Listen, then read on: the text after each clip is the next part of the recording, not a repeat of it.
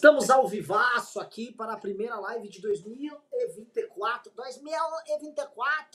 2024! Olá, meus queridos amigos, meu nome é Renan Santos. Estamos ao vivo para o MBL News, que é especial. Terá eu e o grande Renato Imperial, tá? Que inclusive fez um grande vídeo sobre o tema de hoje.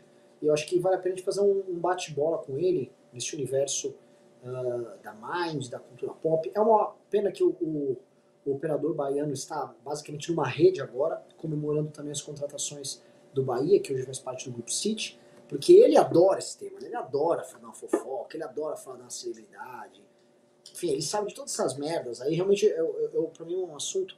É, pô, pede pra, me pede pra listar, é, sabe, reinos da Grécia Antiga.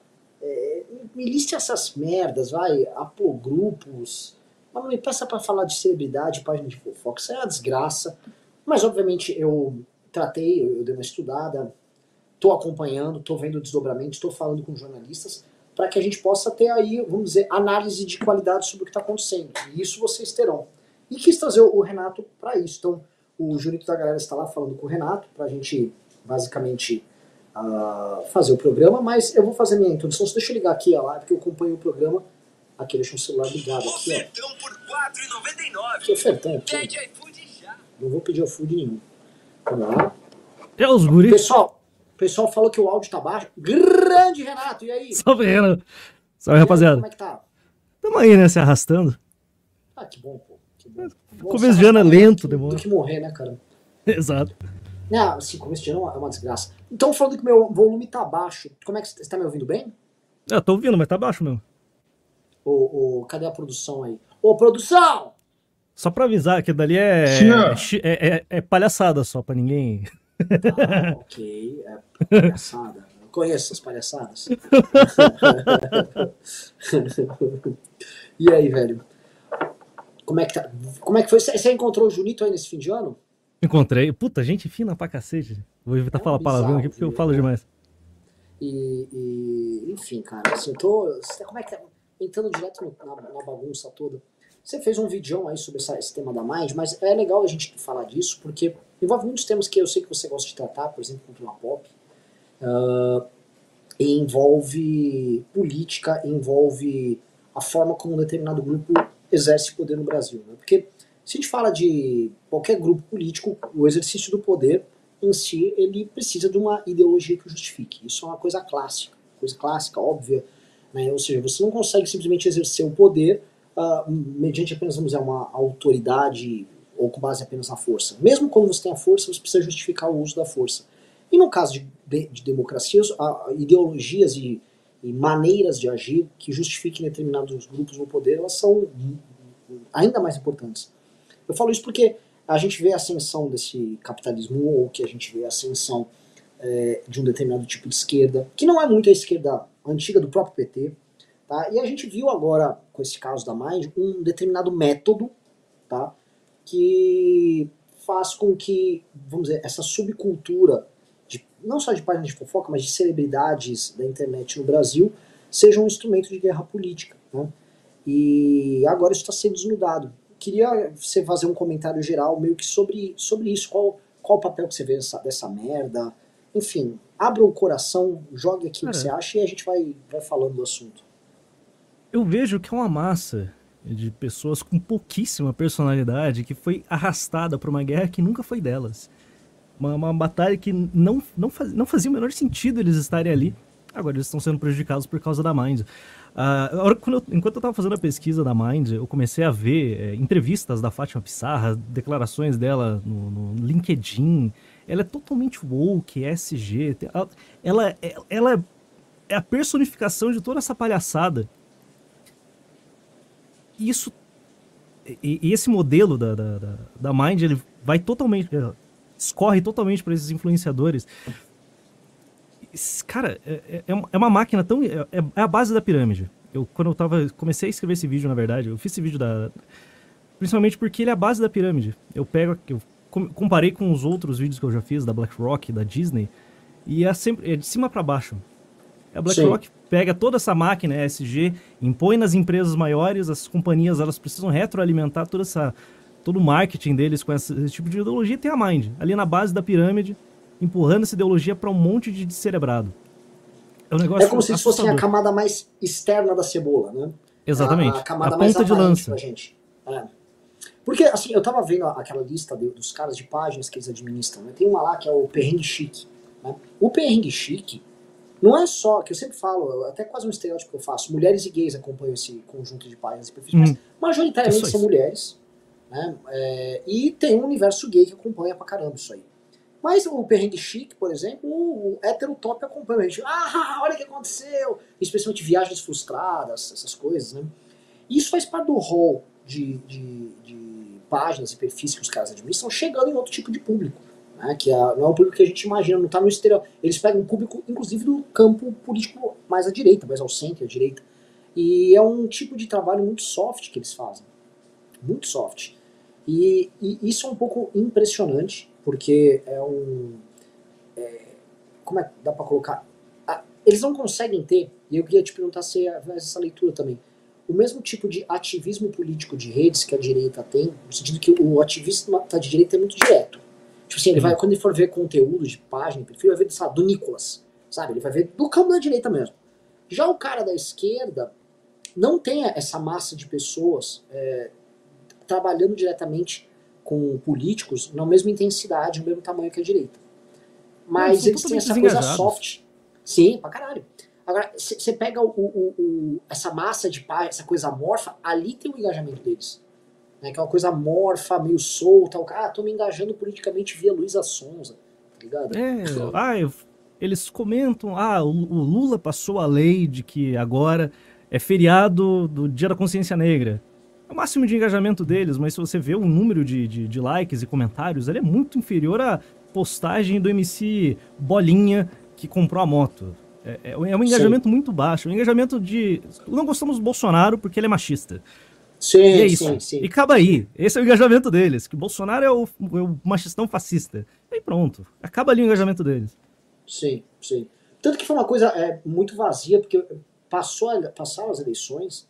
É, e aí eles tiveram que sair daquela posição que era gostosa de ficar falando que o Bolsonaro é fascista. Olha que absurdo, não sei o quê.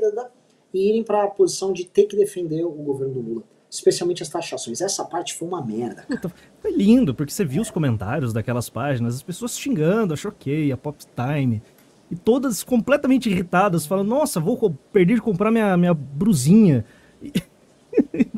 o cenário mais ridículo possível. Mas eu comecei a. Durante a pesquisa, uh, publicamente a Fátima falava para os seus influenciadores. Publicamente, né? Falava para os seus influenciadores não se engajarem nessa nas eleições, porque isso pega mal, dificulta para vender publi. E você via até Luísa Sonza da vida comentando que, olha que absurdo, falaram para não, pra não me engajar. É, é, um. Eu realmente eu não consigo chegar na, na conclusão ali para ver o que que, o que que realmente eles queriam fazer. É, o, o, nossa, enquanto você estava falando aqui, eu estava arrumando o áudio. Chequem aí se melhorou meu áudio. Ficou bem. Ou tá mesmo por. Ficou bom. Tá bem. Ah, ótimo, ótimo. Porque eu tava, eu realmente, eu botei um microfone, mas eu não configurei ele, então tava bem ruim o áudio.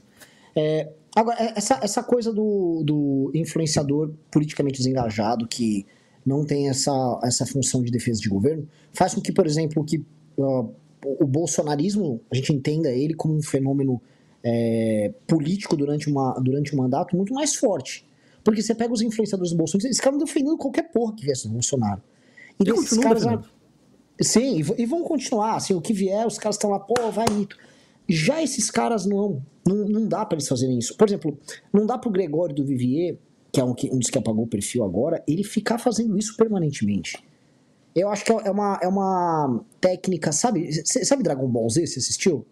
Dragon uhum. Ball Z? Sabe uma técnica do Goku que chamava Kaioken? Que era uma técnica que ele ficava multiplicando o poder, mas isso desgastava o corpo dele. Tipo assim, você ia enfrentar um cara mais forte, aí você ia com esse truque que aumentava o seu poder, mas seu corpo desgastava com isso. É mais ou menos isso que os caras estão fazendo. É uma técnica que foi muito boa na, na, eleição, mas você não consegue manter no longo prazo isso. Você não consegue manter. Porque esses caras precisam fazer negócio. A moça lá, a chefona da Mindgate, no fim do dia ela tá perdendo dinheiro nessa história. É, eles tinham um mercado, como eles dizem, né? De milhões, né? Eles tinham um mercado de milhões mesmo. E nesse caso é literal. Não, é, aí absurdo, cara, o tamanho desses caras. É, é um negócio assustador, um bilhão de seguidores. É um alcance que, se você for colocar dinheiro de Facebook, pra comprar anúncio patrocinado, você vai gastar 15 vezes mais do que você gastaria com a Mind pra ter metade do alcance. Sim, sim. E eles acabaram fazendo uma, tendo uma relação é, muito, mu- muito próxima com a Globo ali. Esse game que eles fizeram, vários, vários nomes tradicionais da Globo passaram a ser agenciados por eles. Isso explica a ida do Galvão pro digital agora. né? Hum. O Galvão saiu das narrações da Globo, mas o Galvão ele foi pro digital, tá com um podcast dele e fica rodando e o pessoal divulga e tal. E, então, assim, dá pra entender, vamos dizer, o, o- o mecanismo de funcionamento dos caras, mas a coisa mais profunda, pegar agora dois caras de mercado financeiro, dois influenciadores, isso um primo rico e o outro é um Perini Perini, não sei o que Perini, Douglas Acho Perini, é. alguma coisa assim. é o do os sócios, alguma coisa assim. É, e, mano, os caras estavam ali no meio. né? E, e, assim, você pega o primo rico, é, veja como ele se beneficiou. Ele casou com uma influencer ali, que eu nem sei se talvez ela seja até agenciada por isso. O primo rico, o tipo de mídia que começou a sair dele era mídia de fofoca. Mídia positiva. Toda uma. Não é? Então era o casamento dele, era o drama disso, daquilo. Ele, ele saiu de um personagem ligado ao universo, vamos dizer, das finanças e de coach, e ele começou a virar do universo da celebridade. Então, dá pra explicar a metodologia dos caras pelo que aconteceu com o próprio Primo Rico. Que o jeito de administrar a rede é, ali da turma do Primo Rico mudou. O Primo Rico falou, cara, esse cara, não entendi, que ele ganhou muito dinheiro, agora ele quer ser uma celebridade. Né? Ele virou, É. ele virou um grande palhaço agora de, de rede social. E, e esse é o jogo. Ficou- Esse é o jogo. Os É. caras querem inflar seus Instagrams e funciona. É. Uma, uma, uma, pergunta que assim, se você fosse olhar, é, você acha que essa crise que rolou agora, essa treta que tá rolando, é, por que diabos os caras apagaram perfil- os perfis? Qual, Medo. qual o teu feeling? Com esse, é medo, medo de represália do público, porque o ego deles é gigantesco. O Cauê Moura eu acho que- que não foi pelo, pelo Mind, foi pelo PC Siqueira. Ele já ele tinha apagado faz uns três dias. O Castanhari, ele, não, o Castanhari realmente virou um pesadelo na vida dele, porque ele lança uma retrospectiva que ninguém gosta, É, Aí logo em seguida vem o, ca- o caso da Mind, mostram lá que ele era associado. Porra, a vida dele virou do avesso. Mas é, eu acho que é, é um medo de ser cancelado, de pegar tweets antigos e vazar, apoio da Choquei, apoio ao governo Lula. É um monte de questão ali que eles querem des- des- desassociar e voltar daqui a três meses, quando todo mundo já esqueceu desse caso e já tá na polêmica nova. É. Mas ele, assim, eu, achei muito estranho o do Gregório do Vivier. O do Vivier Esse eu também não entendi. Porque é, é um cara. Eu, eu não sei se ele tem, ele tem um vínculo formal de agenciamento com eles. É, eu, Eu não lembro não- se listaram ele. Mas ele é um e-book cara que é um cara que, em certa medida, ele, ele divulgou já tipo, narrativas e materiais próximos do universo. Porque assim, eu tô conversando com alguns jornalistas, né? E o que, que, o que, que é é a vibe? O pessoal já acha que a ala da PF anti-PT, que ainda existe, é, é poderosa, acho que é majoritária ainda, é, já está investigando isso. Já, isso já está andando, deve ter promotor tocando também alguma coisa nessa linha, já deve ter algum tipo de investigação rodando.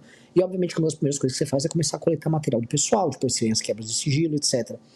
E fazer queima de arquivo é uma necessidade nessas horas. Fazer queima de estão arquivo é completamente desesperados. É, Tem aquela. Eu acho que o, o pior, o maior erro desses, de todos os influenciadores, não foi ter só feito campanha pro Lula. Foi ter feito campanha pro Lula e continuado do lado dele em 2023. Aquela Sim. palhaçada dos influenciadores pela democracia, o cara da Choquei junto, um monte de influenciadores, quase todos os influenciadores que estavam juntos lá eram da Mind. Porra, é um tiro no pé, cara. é. É um tiro no pé gigantesco.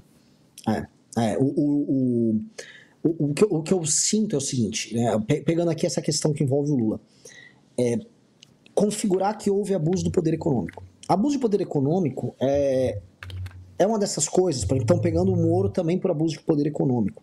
né?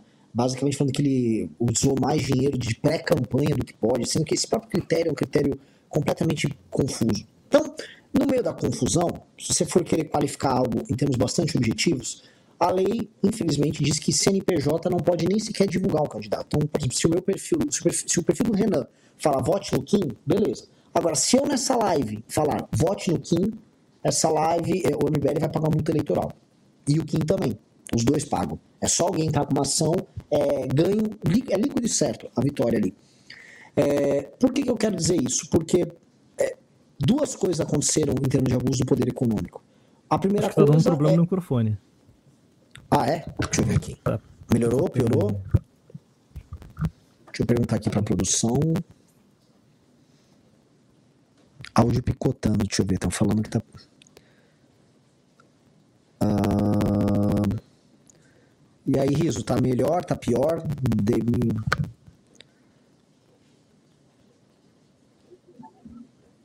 Alô, tô ouvindo? Oi, tô ouvindo.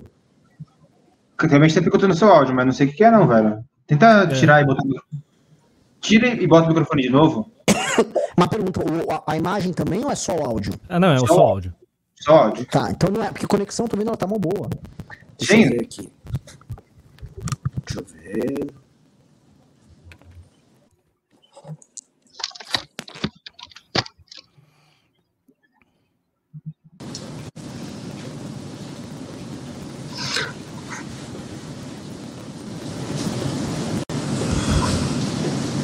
Agora, hein?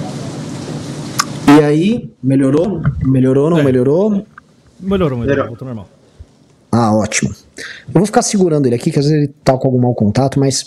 é, então, para configurar essa, essa questão do abuso do poder econômico ali, é, você teria que ter um, um CNPJ ou vários CNPJs que fizeram campanha pro Lula. Isso, isso eu falei na época da campanha do, do Bolsonaro. Assim, gente, por que o Bolsonaro não tá processando esses caras? Né? É, o, é o básico, é o básico. Toda, cara, a gente que fazia campanha para deputado, nosso jurídico tinha o jurídico de defesa e o jurídico de ataque. Você tem que ter um jurídico para ficar fustigando seus adversários. E a gente processou um monte de gente na campanha. Ganhamos, inclusive, do MTST. O, o MTST não pôde fazer campanha no, usando o CNP, porque eles têm um CNPJ. Se Foi o MST, acho que é o MST, aí do Paraná, inclusive. Não pôde fazer campanha eh, nessas eleições para os candidatos deles, que eles estavam fazendo campanha, inclusive pro Lula. E o Bolsonaro não processava ninguém. E a gente comentou, cara, eu fui ver a página da tal da Gina Indelicada, que é do da É, banca do- digital. É, da banca. E aí o, o- a Gina Indelicada tem o CNPJ e tava fazendo campanha aberta, aberta pro Lula. Ou seja, aquilo lá dava muitas multas eleitorais pro Lula e pro, e pra, pro dono da Gina Indelicada, no caso. Só que não era só, era, era muita gente.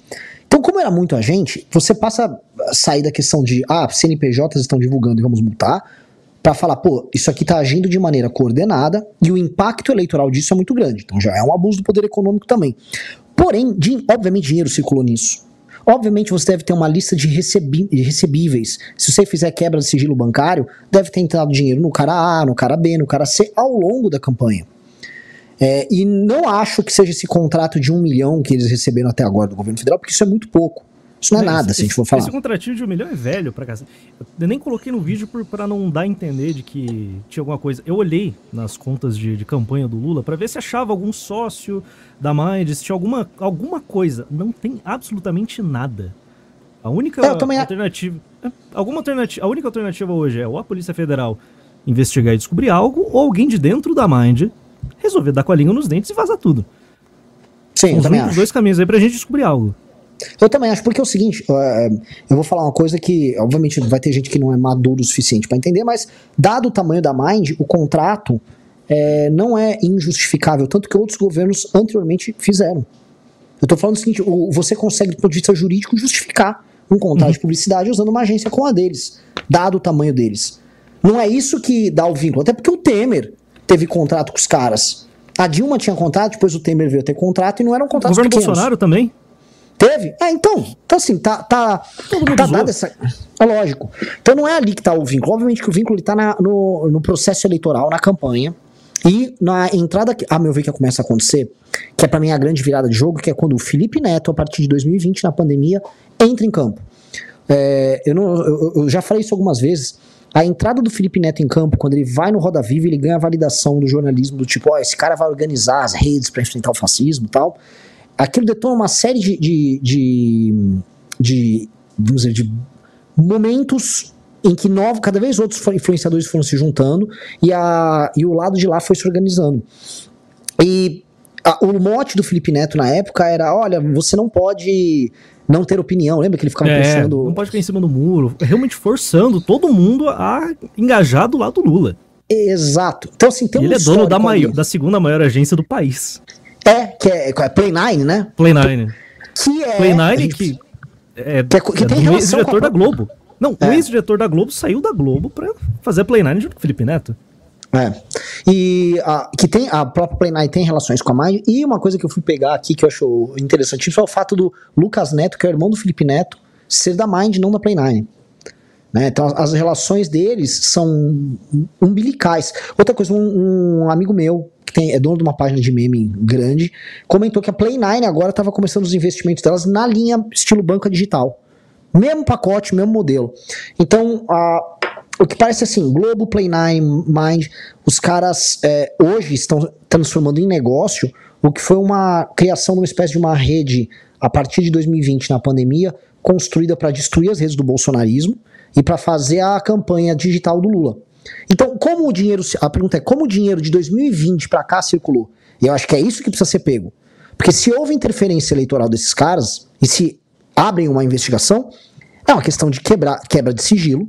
É aquilo que você falou. Ou, ou alguém dá com, dá com a linha nos dentes, e deve ter muito influenciador que eventualmente está insatisfeito com algo e pode falar. A Mind já tem É. 400 funcionários. É um cara irritado, um cara que toma um esporro ali de cima, junta tudo, vaza. É. E alguém abre a boca e pegando quebras de sigilo, você vai começar a pegar as relações. E por que, que eu acho que é uma coisa é, que deve dar, dar pânico nessa turma? Porque a gente não tá falando de agente político, cara. A gente tá falando de agente midiático, é uma galera que não tá feita a pressão. É uma galera que não sabe lidar com esse jogo como tem que lidar. É um jogo muito pesado. Um jogo de você imaginar que você está sendo permanentemente investigado. É, conversas de celular, ligações que podem ser interceptadas, um monte de coisa. Esses caras não estão prontos para isso. Então eu tô vendo essa coisa de ficar apagando e tal, e jornalistas estão percebendo isso também. Como um pânico que tá batendo na galera, um medo tipo, ô, é, é, pô, quando me falaram que era pra ajudar, tá, falaram que tava tudo bem, que porra é, essa? Era É, fácil, era bagunça, faz o L, porra. Não, É. agora um monte de página de fofoca que vai tá com a Polícia Federal batendo na porta. Uma galera É. que tá acostumada a falar de, de funkeiro, besteirinha. Porra, esses caras vão quebrar muito fácil. Se eles, cara, é um problema gigantesco que a, a Mind colocou no, colocou no colo deles. Sim. E aí entra agora a- a- o grande desdobramento. É, de acordo com a nossa legislação eleitoral, ah, você incorrer em abuso do poder econômico redunda em cassação. Entendeu? O, o Lula, te- é, o Lula cai e quem assume é o Geraldo Alckmin. E ó, eu acho que não há clima no Brasil, infelizmente, para um processo de impeachment. É, por Seria mais lindo, que mas Seria lindo, mas não, não tem, por enquanto não tem clima, não tem rua. Mas o que tem é o seguinte: há, há clima para uma CPI e para o início de uma investigação que coloca eles no corner por crimes cometidos durante a campanha deles. E aí, além de tudo, colocar permanentemente sob investigação toda a rede difusora de notícias falsas deles, fazendo com que a rede deles fique em xeque e a CPI teria um papel similar contra a esquerda, que olha só que louco, o inquérito do Alexandre de Moraes tem sobre a direita. Né? Então, é, eu vi que o, o Gustavo Gayer, né, o Eduardo Bolsonaro divulgou agora, o Gustavo Gayer estava pegando listas para uma CPI. Não acho que é a pessoa certa, eu acho que, por mais que eu não acho que esteja errado os bolsonaristas se mobilizarem agora, eu, eu sou mega crítico dos caras, mas os caras estão agora fazendo o que tem que ser feito. Mas tem que ser uma coisa um pouco mais ampla. Porque, obviamente, quando a gente envolve TSE e questões eleitorais, combinemos que o bolsonarismo, se ele for polarizar com os caras, vai ficar aquele. É um jogo meio. meio, meio Vai virar bagunça, vai virar bagunça. É, porque os caras vão ficar falando, ah, mas você falou que a urna foi fraudada, e você isso, e você aquilo, e E você vai isso. entrar é o nesse debate. Vai, e muito é um- rápido. Vai virar essa palhaçada muito rápido. que é o debate que não pode ter. O debate não pode envolver isso. E obviamente que se permitir a polarização, e o PT aprendeu, o Flávio Dino virou o Flávio Dino de 2023, polarizando nessas brigas. O que não pode ser permitido é virar uma polarização tipo, ah, eu, eu roubei mais do que você, não, você roubou, não sei o quê. Isso, entendeu? Porque de- dessa maneira, se for levado assim, ah, quem cometeu mais crimes nas eleições de 2022, eles se beneficiam porque ele já tá no poder. E o Bolsonaro já tá inelegível. É, é, não sei, que- como que você vê essa treta aí, cara? Cara, eu vejo que é um, é um problema gigante, velho. É, a- a- porque eles, ele- o PT ele comprou uma militância que a direita sempre teve, a direita criou, e comprou, só que é uma militância ruim. Não é uma militância política, é uma galera frágil. Castanhari desligou as contas, todo mundo ali, todo mundo que estava envolvido na, na, nas eleições de 22 já tá dando para trás e o negócio nem chegou neles. O grande problema é que o grande problema que eu vejo é que a, geralmente não é a agência que gerencia a carreira do pessoal que, que arruma o problema, é o influencer que suja a agência. Não, agora é a agência. Os 400 influenciadores da Mind vão ser investigados, vão estão sendo despedaçados em todos os seus posts. Todo mundo que está sendo ligado tá lá vendo centenas de comentários. Nossa, você tá na Mind, você é fake news, você matou a Jéssica. Virou um pesadelo para essa galera. E uma CPI, se ela fosse bem gerida, né? Ela poderia causar um grande estrago no governo Lula. Eu não acredito que vai rolar. A galera vai conseguir fazer uma grande cagada ali no meio. De, tem, depende muito do centrão, cara. Assim, ó, o, o Lula. A, a, tem, tem, algumas coisas que aconteceram que a gente precisa colocar, que é, é, são parte da crítica política. Não sei se você acompanhou a queimação que fizeram com o Arthur Lira. O, o, boa parte da militância de esquerda aí no segundo semestre atacou demais o Arthur Lira. E o Arthur Lira é, é aquela coisa que, come, que acontecia no começo do mandato do Bolsonaro, quando Maia apanhava de certos influenciadores do bolsonarismo, e ele não sabia muito de onde vinha a porrada. E aí ele tentava entender. E, mas aquele que me atacou é, é ligado a quem? O Bolsonaro mandou ou não mandou? Tinha uma confusão ali. E estava acontecendo isso agora com o Lira. O Lira estava apanhando de uma série de páginas e perfis e ele não conseguia identificar que vinha da turma deles. E sim, vinha da turma deles. Então, o, se o Lira tiver algum, assim, um, um, pouco de malandragem, e pelo amor de Deus, né? Ele é dez vezes mais malandro do que nós juntos aqui. ele, né, é, ele vai saber jogar com isso. Porque, olha só o que a esquerda tá querendo fazer. Eles estão se ferrando nesse tema, e aí eles querem que o Lira toque o PL 2630. O Lira. Eu tô, assim, eu tô vendo muita gente desesperada. Eu não vejo clima pra PL 2630 com o Congresso, não. Não, não vai passar. Não vai. Porque, Porque... É, é uma pauta muito, muito ruim. Vai beneficiar quem? Central vai se beneficiar com esse negócio? Centenas de pessoas ligando seus gabinetes todos os dias para fazendo pressão, aquele, aquele inferninho. Eles não querem, isso daí não beneficia eles em nada. Não Exatamente. Muito que. É muito custo, muito custo político para passar um negócio desse, sendo que eles não vão ganhar nada em troca. Sim, sim. Para eles não vale a pena. E outra coisa, quebra um determinado equilíbrio de poder é, que eles necessitam para poder fazer o que eles sabem fazer de melhor. Um cara como o Lira, o Centrão, não pode que um lado fique muito fraco e o outro lado fique muito forte. É, para você ter o para você ter, ser o fiel da balança, a balança uhum. tem que estar tá mais ou menos equilibrada. Se a balança está muito forte para um lado, você não é fiel de porra nenhuma. Né? E para eles que fazem esse jogo do fiel da balança, eles precisam de um tensionamento entre os dois polos. Eles aprenderam a jogar esse jogo pra caramba. E o Lira sabe disso. E eu acho que o Lira tá pistola com esses ataques. Ele não estava esperando receber o tipo de ataque que ele recebeu. É, então eu não acho que o governo vai andar. Se, se vier andar alguma coisa de PL 2630, seria através não do PL, mas sim de uma movimentação no STF em cima daquele processo que está com o Alexandre de Moraes. Mas aí fica aquela coisa: o Alexandre de Moraes vai querer comprar essa briga para ele? Ah, é, você sabe, acho que você conhece minha opinião sobre isso, que a galera, a galera da direita, como todo, acha que o Alexandre de Moraes é um petista e acha que ele é tipo um aliado o tempo todo do Lula. E não é assim que funciona o jogo entre eles. um é um vídeo equilíbrio. do Sam Puncher dele nas manifestações para derrubar é, É. Porra, o, o, o Alexandre de Moraes, cara, ele é um cara que o Temer colocou, ele disputou a vaga para STF entre ele e o filho do. Ah, meu Deus, aquele jurista. Do Ives Gandra, que era. que tava no. O filho do Ives Gandra tava no TRT, no, no TST, no Tribunal do, Tra Trabalho e tal. É, ele, ele, é um, ele é um cara ligado à Justiça do Trabalho, e era um cara que iria para STF, era uma briga de dois conservadores. A imprensa tratava dois, dois caras com perfil conservador que poderiam ser colocados pelo Michel Temer lá. E eles optaram pelo Alexandre de Moraes, que é um cara que agradava também a outras alas, e é um cara que se notabilizou em São Paulo por cuidar da área de segurança e ser considerado um cara linha dura na área de segurança de São Paulo. Então, o Alexandre de Moraes nunca foi petista Obviamente, o Alexandre de Moraes ele, ele faz os arranjos políticos dele de momento, né? E o Bolsonaro conseguiu uma proeza de unificar tantos diferentes contra si próprio. Mas não, a, a, a, relação já chegou a ser pior do Alexandre de Moraes com Lula. E agora tá equilibrada. Eles combinaram ali aqueles de botar o Dino e tal. A minha dúvida é se o Dino anda com isso. Se de alguma maneira eles jogam isso pro Dino, pro Dino tá, tá com uma grande vitória dele agora, como muitos STF. Né, pra- porque se, se vai rolar, vamos supor o seguinte, que essa questão da Mind é, acabe fazendo com que a esquerda fique desbalanceada em redes. E você tá acompanhando.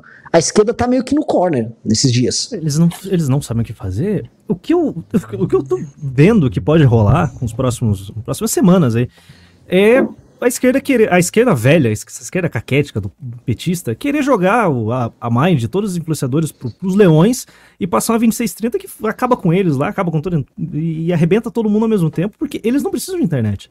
Puta, isso, isso é um puta raciocínio. Isso é um Eles precisam de raciocínio que, internet. É, é, não, isso, isso é verdade. No jogo sem internet, quem tem máquina se beneficia. E quem tem máquina e quem tem imprensa, porque vira um jogo de comprar imprensa. né? eles têm a mais Globo, por exemplo. Senta Porra. na mesa com o diretor da Globo lá, porra, é mais tranquilo que falar com o Gina indelicada. Tipo, que É. porra é essa? Cacete. Imagina o dirigente petista dizendo falar: Olha, eu tenho uma reunião com o garoto do blog. Que bosta, velho. Porra, 10 anos atrás era o diretor da Folha de São Paulo, agora, cara. o diretor da Felipe Petrobras. É, eu vou roubar É. o negócio da Petrobras, agora tem garotos do blog. É, agora eu tenho mensalinho do TikTok. Tipo, que cacete, velho. É muito baixo. Ah, não, realmente. Então, o, pra- o- o- o- jogar o 2630 pra eles é uma forma de reequilibrar um determinado jogo. Outra coisa, se a gente colocar na mesa também que o caiu o Janones, né? O Janones Uhum. hoje tá detonado. O Janones hoje tá com uma, tem uma ação de cassação contra ele rodando internamente lá na Câmara. fugido. Tem um tweet Tô- dele, eu não sei se é verdade, é, dele falando que achou que é nossa, alguma coisa assim. Sim, Ah, eu que- vi. Eu não sei se é verdade, alguém comentou num tweet meu. Eu postei isso daí, falei que isso daí não era prova de ligação, mas. Porra, se achar alguma coisa, ele também tá cercado de cobra lá que vaza um áudio. Se vaza uma, uma mensagem ali dele com uma, um CEO de, de uma agência dessa, ele tá completamente fudido e já tem a ligação e caiu com essa de Lem- cartas. Lembrando que ele tava insatisfeito com o governo Lula pra caramba ao longo do ano. A Janja jogou ele de, de lado, né? É, então ele é um cara. Esse é um cara que, se, se largarem a mão dele, ele é um cara que vai saber fazer a roda girar contra os Ele adversários era o dele. cara das redes sociais, mais que a Janja até. Muito mais É. que a Janja. Muito. E assim, Então- o- o- ele foi necessário ao PT nas eleições. Eu tava falando com o Júnior um pouco antes do fim do ano, o quanto o, o, o Janones foi efetivo enfrentando o bolsonarismo, que ele usava realmente as mesmas armas do bolsonarismo contra os bolsonaristas. É, vinha uma coisa escrota dos bolsonaristas e ele era tão escroto quanto. Cara, né? eu acho ele- que ele era até pior. Ele foi mais longe.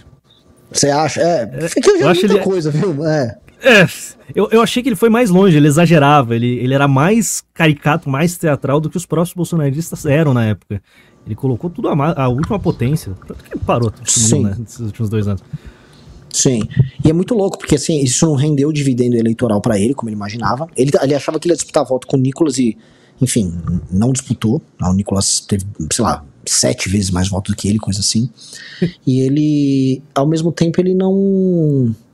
Ele não foi reconhecido pelo governo. Né? O governo dele colocou ele numa caixinha, né? Ele foi, ficou no cantinho dele ali de. De, ó, esse cara é legal, hein? É nosso aliado tal. Ele queria ter um Ficou- ministério. Cala a boca. Sim, sim. P- Mandaram cala- pastar e abandonaram cara. É, então, assim, o PT, se olhar, o PT perdeu eles. Grande parte, a gente já tinha visto o Felipe Neto dando uma capitulada. O Felipe Neto já tirou o pé já há alguns meses, até fez aquele famoso vídeo. É, vamos parar de brigar agora, agora é importante, porque se você me odeia, entenda que não sei o quê.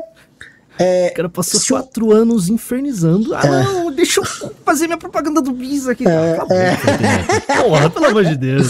Cara, cara, entrou nesse jogo, você não sai mais, não tem o que fazer. É, é. é. Isso, isso, isso é muito louco. É- é- Essa, isso que você falou agora é, assim, é muito verdadeiro. Que a ideia é do tipo, você aperta um botão, liga e desliga quando você quer ser agente político. Não, não, agora eu sou agente político, ó. Tum. Não, você vai arcar com a consequência dessa merda. Porra, Felipe Castanhari é o exemplo. Cara, o Felipe Castanhari é o exemplo mais absurdo disso. Ele se agarrou no petismo. Nos últimos meses ele tava flertando com um comunista da, da, da soberana. Tipo, agora não. Agora ele quer ficar quieto no canto dele lá e fazer os videozinhos dele. Não, amigo. Você entrou nesse É. jogo, agora, agora é isso. Não- Lead é o resto da sua vida. na internet vai ser isso aí. É, não dá pro cara fugir disso. E, Não. e é que eu acho que esses caras têm uma coisa. Muitos caras da internet tiveram, que é o cara pré-polarização, em que ele tinha público em todas as bolhas, e ele não quer perder isso. né? Um cara que tinha um público, vamos dizer, aberto, É, a partir do momento que ele resolve tomar posições, ele começa a escolher a bolha que ele quer. Aí eu vi ele hoje, né, no, no, no- Instagram dele, falando: É, então, se você me segue é bolsonarista, é pra me dar um follow. É pra dar um follow mesmo? Será que ele Pô, quer um follow do cara? Cara, um canal, um canal grande, 15 milhões de inscritos. Porra, qual tamanho do público dele que é bolsonarista? Ou bolsonarista não, né? Votou no Bolsonaro e não gosta do PT. Porra, amigo. Sim. 2015 ele fez um vídeo falando que a culpa da crise era, o P- era do, da Dilma e do Lula. Agora Ah. em 2022 ele vai lá, não, tá aqui, quem é bolsonarista tem que tomar... Porra, amigo, É. boa parte Ah, do teu tá público é assim. É, falando de Coreia Popular. Esse cara é um. Esse cara. Esse cara esse- é. Mas assim, é. É uma coisa assim. Eu não imaginava que eles poderiam passar por esse tipo de crise, porque agora a coisa começa a ficar clara pra gente. É, porque não dava pra imaginar que fosse tão articulado, né? Porque assim, se eles fossem, vamos dizer, completamente separados entre si, cada um fo- fosse emitindo sua opinião, eles poderiam ter até reunião, pode ter um grupo de WhatsApp. Sabe, sabe o que é, é pior? O problema é que eles sempre anunciaram isso. Isso que me, me- Quando eu fui fazer a pesquisa pra escrever esse vídeo, é o que me deixou mais assustado é que as matérias são de 20, 21, 22. São matérias antigas, explicando todo o esquema deles. Tem uma matéria da UOL Splash contando como que funciona a máquina de, de, de impulsionamento de influências ali. Você paga 10 mil reais pra ter um post por um- uma quantidade tal de dias pra você ficar fixado nessas páginas de fofoca pra eles hyparem o seu nome. É um esquema antigo. É um esquema antigo que eles falavam pra todo mundo. E por algum motivo a gente não fez essa ligação. Fala, porra, isso daqui tá organizado. Tudo isso, tudo isso daqui tá claramente organizado. Mas agora, por causa da, da Choquei, que fez aquela cagada, que levou a menina ao suicídio, essa bomba estourou na cara deles. No pior momento possível. É, é. E o, e o fato, assim, as coisas que eles vão. Se a, se a Polícia Federal quiser pegar, tem muita coisa. Que é o lance da. Você pegar os vínculos de grana, cara. E pegar as relações causais entre uma coisa e outra.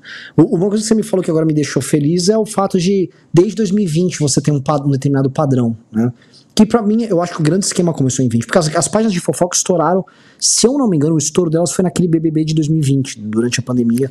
Toda- Quase Que- todas elas eram páginas de Big Brother. Isso que é, É. assustador. E, e quando surgiu os grandes times, teve um BBB muito polarizado ali na pandemia. E aí você tinha os times, ah, eu nem lembro o nome disso. Eu lembro que assim, na época eu ficava acompanhando um pouco isso, tentando entender. Ah, fulana, eu não sei se a Juliette era dessa aí, ou tinha um cara que era o. acusado de Prior. estupro, de Prior, isso, tipo, tinha e Prior. Malu Gavassi. Exatamente, exatamente. E aí você tinha essas tropas, os timezinhos de internet, e aí tinha todas as páginas de fofoca ligadas a isso. Então teve um, um, um baita estouro em 20, e teve também com 20 a chegada do Felipe Neto. Então eu acho que é isso, assim, o que tá ficando claro é, houve uma articulação muito forte para montar do- montagem do ecossistema, que não agiu como uma bolha espontânea. Ele agiu como uma bolha articulada, que é uma coisa que a esquerda sempre faz muito bem, né? Articular grana, é, links, hierarquia e tal. Se os caras pegam isso, cara. Porque no, no eleitoral pegam o Lula. E no civil e no criminal, você vai pegar articulação para cancelamento.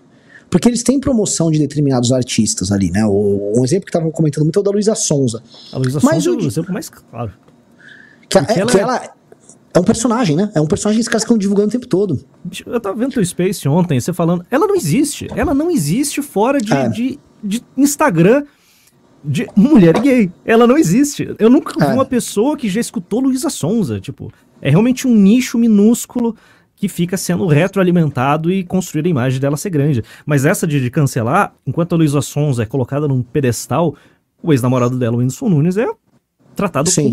como um lixo, um Lixo. crápula, o demônio na terra por todas essas páginas. Você vê Neymar, ele, são- existem figuras não gratas que, ironicamente, são contraposições de gente que são agenciadas pra essa galera. Sim. Algo Sim. tem que ter alguma coisa ali, não é. E, e é em tudo, cara. Eu tava lembrando, eu tava tentando fazer uma retrospectiva de oposições estendidas, citou o Neymar. Lembra o hype que essa turma botou no pombo durante a Copa? Tinha alguma coisa da Globo e dessa turma com esse pombo que ficaram transformando o cara. Não, o pombo é legal, o pombo é isso, ah, o Neymar, não sei o quê. Não, o pombo. Vocês vão lembrar, tinha um hype muito exagerado em cima do, do pombo. nada. Do nada. E todas as páginas de fofoca era só pombo, pombo, porque obviamente o tema do momento era a Copa do Mundo e eles queriam hypar o tema Copa não em cima do Neymar, que era o camisa 10, o principal jogador da seleção. Eles quiseram né, hypar em cima de um cara que tinha posições políticas próximas das deles e, enfim, é, já tinha dado declarações e tal meio- meio- não sei se é meio gay ou meio. Alguma coisa aí, enfim, Não, ele é- progressista. E aí o, o Pombo foi. é, é, Assim, eu vi muitas páginas de fofoca fazendo essa contraposição do Neymar com o Pombo. Então, várias vezes os caras fizeram isso. Eu vi o Danilo Gentili também comentando quanto do mercado publicitário para muitas figuras é, não ligadas a, a- esse universo da esquerda foi tomado e está enviesado e você não consegue obter financiamento. Vou dar um exemplo. A gente sabe muito bem que o- o- tem algo de estranho quando um cara como o Danilo Gentili, que lidera ou fica em segundo lugar sempre num horário noturno que ele enfrenta a Globo no SBT, ele não seja um rei de anúncios, ele não seja um mestre dos anúncios. O Danilo Gentili era pra ter mais anúncios do que toda essa gente toda. O Danilo Gentili tem um hype muito maior que o do Vivier. O Danilo Gentili é um cara de muito mais sucesso na carreira do que o do Cara, Vivier. do Vivier é uma criatura sem graça. Fábio Porchat, porra. Mas não, esses dois estão em todo tipo de publicidade. Tipo, por quê? É, é. E isso, isso é uma parada, honestamente, cara. É muito estranho. A gente sabe, assim, Na existe verdade, uma o porquê coisa. é SG, né? O porquê é aquelas, aquela, ah, temos que, as minorias e a propaganda tem que ter tal número de pessoas negras, não pode ser poli. Essa, a palhaçada tá essa, mas agora tá se revelando pro público geral, o público geral tá tendo conhecimento disso. Sim. E, e eu, eu- eu- tem uma coisa assim, é, o, o ESG é o, é o grande, é o grande argumento. É, eu, sempre, eu sempre volto pro ESG porque é um negócio que- que- que- cara, é um negócio que não faz sentido econômico e, e fica sendo batido, martelado por todo tipo de público. Pô, aqui, o post que eu coloquei da Pissarra no meu vídeo lá dela falando: ah, a empresa tem que ser ESG, ela tem que seguir é, regras ambientais e sociais. Ela fala no livro dela que, olha, nós aqui defendemos essas posições e dentro da nossa empresa metade é mulher e metade é negro. Tipo, tá. Tipo, tá aí. Foda-se. É. E assim, eu vi eles, eles comentando ahn, sobre, sobre essa questão eh, de SG e tal. É, mas, obviamente, nos termos deles, né? Eles, eles nunca usam o termo SG igual a gente já tá usando e tal. Mas o que eu, o que eu olho é, é que você, você pega dentro do mercado como um todo, isso se tornou um padrão tão dado que produtoras e profissionais da área já se adaptam, eles já tiveram que se adaptar e eles já usam o linguajar sem precisar empurrar. Eu vou dar um exemplo. Tem um amigo meu que faz publicidade audiovisual, material que vai para TV, internet, para marcas grandes e tal. Então veio um job de uma hambúrguer, de uma empresa de hambúrguer dessas grandes aí, lanchonetes e tal. E o, quando vem fazer o roteiro, eles querem saber quantos roteiristas são mulheres e negros. O que importa? Não, não, porque a representatividade na hora de fazer o roteiro vai impactar na hora da escolha do elenco, né? Porque eles Então, o cara é obrigado a entronizar e você começa a criar dentro das agências a seguinte cultura, das, das produtoras especialmente. É o, é o roteirista decorativo, né? Que olha só, chama o Zé, o Zé assina como roteirista, mas eu faço roteiro, entendeu? Começa a ter isso, que é, que é ridículo. Que é ridículo. As pessoas começam a ter que se adaptar, porque é, às vezes não acha. Às vezes você quer fazer um roteiro com uma pessoa que, que tem química com você e lá, mas ó, o cara é um japonês, não vai cumprir a cota. Ah, não, não, o Zé Não, o assina. japonês cumpre a cota. O problema é, É. o problema é Ah, ser um catarinense colono. é Ah, porque o sim, japonês sim. amarelo é minoria, pô. É, é. Não, mas calma, calma. É a minoria modelo. Não se esqueça que é um problema. Que é, eles são minoria modelo. É, é.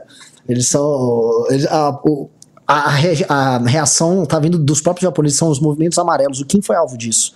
Quando o Kim lançou Cara, a candidatura. Tem um Cê- vídeo asqueroso, num canal que eu não vou falar o nome, falando de, ai, a porra do peso de ser um japonês, que nós temos que ser um exemplo, e citando o Kim como burro. tipo, É, nossa, cara. É É, eu, vi, eu já vi esse vídeo. E, e e teve uma matéria do UOL falando como o Kim reforçava a imagem da minoria modelo, né? E aí que movimentos amarelos é, queriam quebrar essa questão do- da minoria modelo, das expectativas falsas que são geradas sobre eles, que isso gera uma pressão muito grande, e que você tem asiáticos que não querem comprar esse estereótipo. Tá bom, mano. Ó, tá vai se bom. fuder. Japonês também pode ser medíocre. Temos É. esse direito. Somos gente, a gente pode ser um bosta. Se os caras vão lá e fazem um teste de QI, todos eles trabalham pra ter uma nota muito baixa, falam, ó, Sou meio burro. Sou meio burro. Os caras colam na prova do cara mais burro ao lado só pra falar, ó, fui mal, colei ainda. Olha, eu tirei oito em matemática, pô. eu colei aquelas duas questões ali só pra, só pra errar. É, é, é muito ridículo, cara. Cara, e eu- só que, eu- assim, Pô, os caras se, os caras se adaptando. Velho, assim, ó, essa cultura do SG, ela, ela se entranhou no audiovisual de uma maneira que os caras já estão até com aquela síndrome de Estocolmo, já estão até se adaptando e, e curtindo. Eu tenho relatos de amigos que trabalham no audiovisual de São Paulo que, assim, são, são assustadores, cara. Assustadores. Até a gente não tem ideia que, é, que. Já deve ter visto, a direita americana, por exemplo, fala demais disso. Você não tem mais casais de brancos, um casal hétero de branco numa propaganda. Impossível. Impossível. Não Se você. Liguem no YouTube, tentem achar, por exemplo, alguma propaganda hoje que tem algum casal branco. Se tem um casal hétero, sempre é um casal interracial. Ou um casal apenas de negros. E não tem um problema nenhum disso. Nenhum. Eu acho que sempre teve uma subrepresentação. Pô, você sempre fala disso. Nós estamos um par de estão. Quase nunca tem pardo nas coisas. né? Exatamente. Não, eu transformei pardo na minha marca. Ah, porque o movimento negro fala que pardo não existe. Aí eu falei, não, pardo existe. Virei, virou minha marca. Essa, essa, essa, cara, essa ladainha de, de- É porque aqui no Brasil, né, é diferente. Eu, eu- de vez em quando, quando eu tô tomando café, aparece lá é, o Vale a Pena Ver de Novo, aquelas novelas antigas da Globo. Nunca tem negro, nunca tem pardo, é sempre uma elite branca carioca.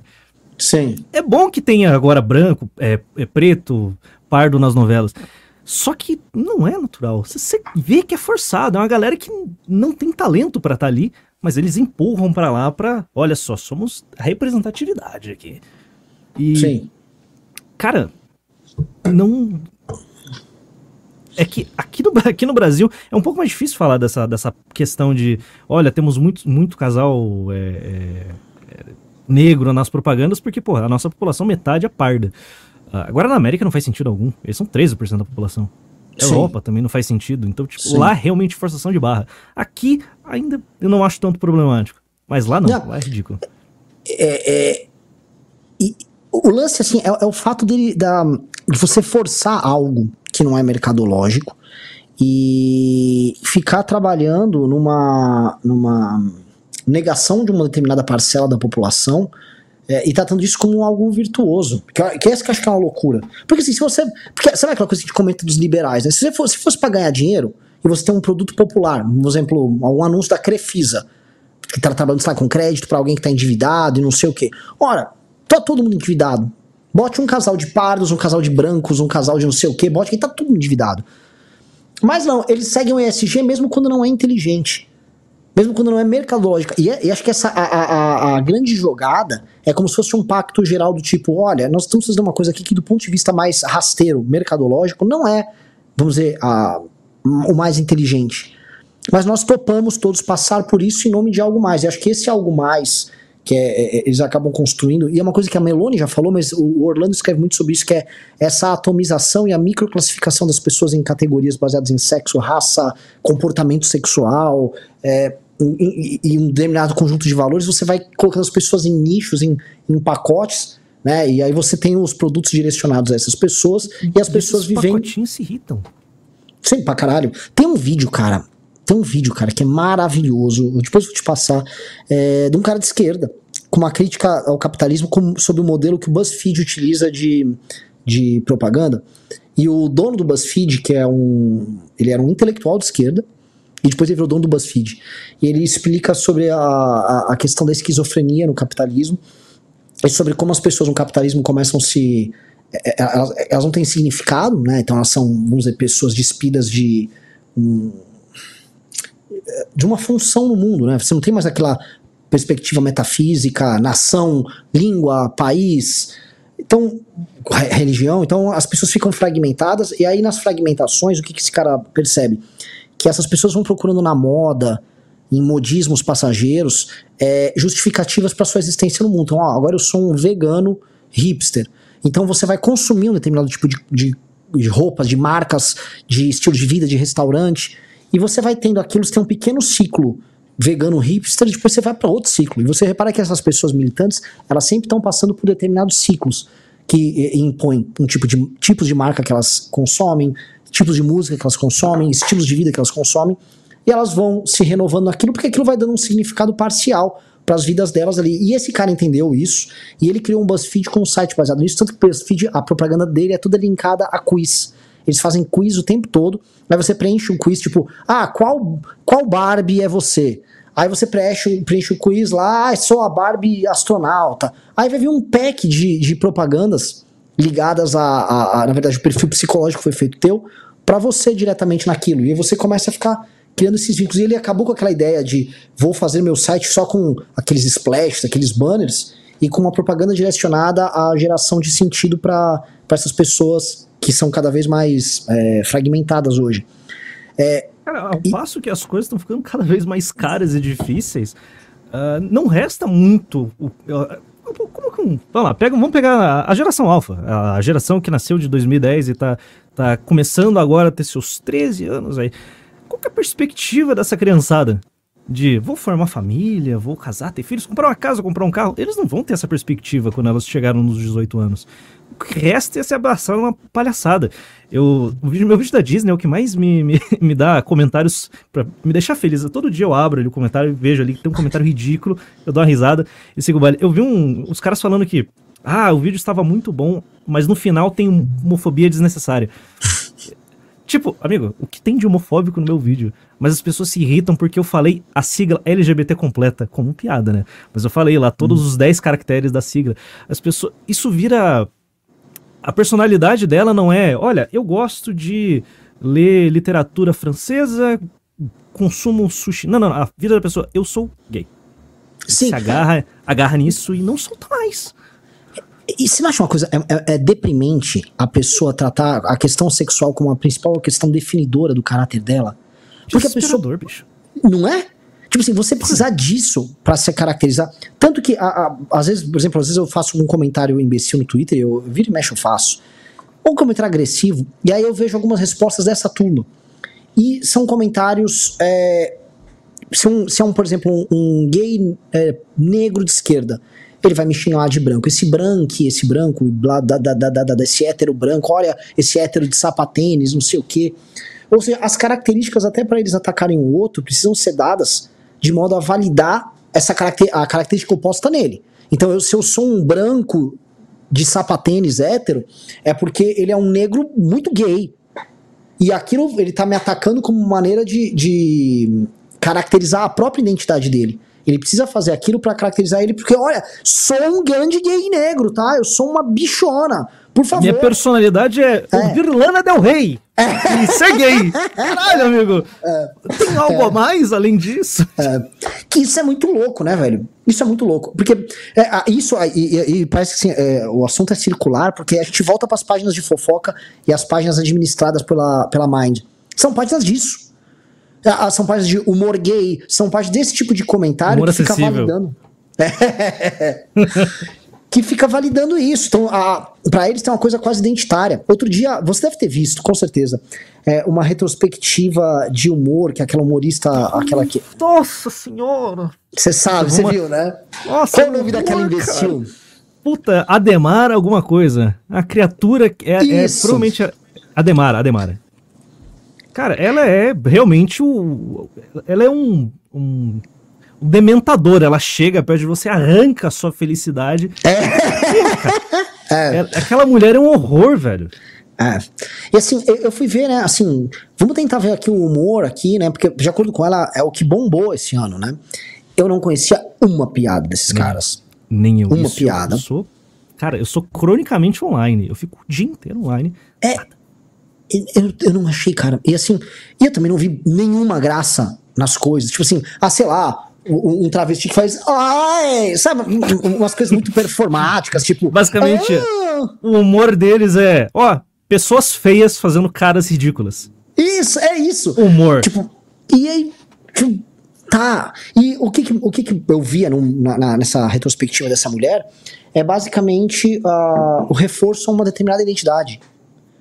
É um reforço, assim, é um reforço eterno E assim, aquela coisa já tá bom, cara, eu já entendi que para você se situar no mundo, você precisa falar que você é gay. Parabéns, cara. Mas, pô, eu, eu trabalho, o MBR por muito tempo foi uma gaiola das loucas, sabe? Sempre teve gay pra lá e pra cá, e, e é um, é um espaço muito aberto. E a pessoa que está que trabalha conosco, a pessoa ela não está lá, tipo, oi, eu sou o gay aqui. Não, a pessoa está sendo ela própria. E uma das características da persona dela é ser gay, mas vamos dizer, o seu comportamento sexual não tem que ser sua característica, a característica central que define É o sua. principal dessa galera. É, É bizarro. é. Isso, é, isso, é, isso é muito, muito, muito Uma vez eu, louco, cara. eu comecei a conversar com o meu, fazendo um live, conversei com o meu chat e falei, cara, o quanto da sua personalidade gira em torno de ser hétero, por exemplo. o que, que- o que que da minha personalidade é, é, é porque eu sou hétero? Cara, sei lá, não chega muita coisa, velho. É, sei lá, gosto de mulher. Uau, pronto. É isso. É, é, porque aí, assim, eles vão começar a psicologizar, né? Não, porque você, o jeito de falar, as coisas que você ouve, blá blá blá, blá blá blá, blá, blá. Eles vão tentar psicologizar, mas você não vai transformar as coisas que você gosta, que podem ser coisas características de um cara hétero, em a propa- numa propaganda, vamos dizer, é, uma propaganda quase opressiva da sua heterossexualidade. Como se você estivesse tentando empurrar características da sua heterossexualidade na cara de todo mundo, do- tipo, sempre in your face. E você tá o tempo todo precisando demonstrar, sou hétero, atenção, sou. Não é isso. Não é isso. Não. Tanto que também o hétero não vive de uma crítica constante e de uma negação, ó, eu sou hétero para não ser gay aqui, tá? Ah, olha como gay é ridículo, eu sou isso. Não, não, assim, não é isso. É esse exagero que essa. essa esse- existe um exagero estético e brega que essas páginas têm, porque o humor e a. E a, as características em geral que eles trabalham no conteúdo deles são características de identidade, né? E elas são muito ligadas à identidade. Então, como você precisa ficar forjando identidade o tempo todo pra cima da galera, é, ele vai ser ruim. Ele vai ser, ele vai ser forçado, ele vai ser muito óbvio e muito feio, muito ruim. É uma desgraça essa porra. O, o- o- assim, o tipo de, de humor hoje, é, eu nem sei como é. Assim, hoje o humor é uma coisa que tá muito fragmentada também. né? Eu não sei como é. Eu, eu, eu não sei se eu, eu seria capaz de rir de uma piada que uma pessoa dessas fizesse. Sendo honesto, às vezes a pessoa pode ser uma pessoa engraçada. Eu, eu realmente não sei se eu conseguiria rir. Eu não sei nem o, o que é humor pra galera. Eu não tô falando humor de internet. Se eu encontrar uma dessas pessoas num restaurante e aí você tá conversando e você solta uma piada que você soltaria com os teus amigos, será que eles ririam? Ou eles iam ficar tipo só. Não digo nem ofendidos, é tipo só. Sabe, porque parece, cara, que a gente tá como como cultura, e não só brasileiros, né? Assim, o ocidente tá tudo nisso. Tá todo mundo totalmente fragmentado em nichos e os nichos não se comunicam entre si. Eles nem querem se comunicar entre si, então quem não é quem não é do teu nicho é um inimigo, em certa medida. E aí o inimigo você não quer ter. Então, a ideia de a gente ficar falando de democracia aqui, ontem a gente estava no Space falando disso. Que democracia você vai ter quando o, o, o outro nega quem é você, quer substituir as suas crenças e você também acaba, por consequência, também negando ele? Não tem democracia, tá ligado? Assim, é, o que a gente tem é, são facções se matando ah, o tempo todo. De hoje eles estão por cima. Esse, esse é o jogo. Isso que é. Não tem muito o que tratar. E to- outra, né? Vamos falar de democracia num país em que a média de QI é 83. É. A coisa fica ainda mais difícil quando É. você chega, começa a pensar, tipo, as pessoas não. As pessoas têm. Eu, eu, eu, eu, eu fico brincando com isso, mas o meu canal ele tem um limite, uma barreira de QI. Tipo, tem gente que não vai conseguir entender o que eu tô falando, velho. É dificulta. Tem gente que não vai conseguir entender o que a gente tá falando aqui. Não, mas, é, mas é, o, o- isso é nítido. Isso, é- isso, é, isso é nítido. Esse é um assunto interditado, né? É um assunto muito difícil de falar, porque a gente está falando aqui, por exemplo, da, do grande apagão educacional brasileiro, e existem muitas razões para a gente ter um- uma baixa capacidade de cognição no brasileiro. É, mas uma coisa que a gente pode colocar, falar que é certeira é que é a primeira, alimenta, a, a primeira alimentação da primeira infância. É, o sistema educacional, a ausência de figura paterna e materna, inclusive inspirando a criança a aprender, isso tem um efeito muito, muito, muito, muito grande. E isso está legando para o Brasil uma geração de pessoas que meio que quase não tem o que fazer, cara.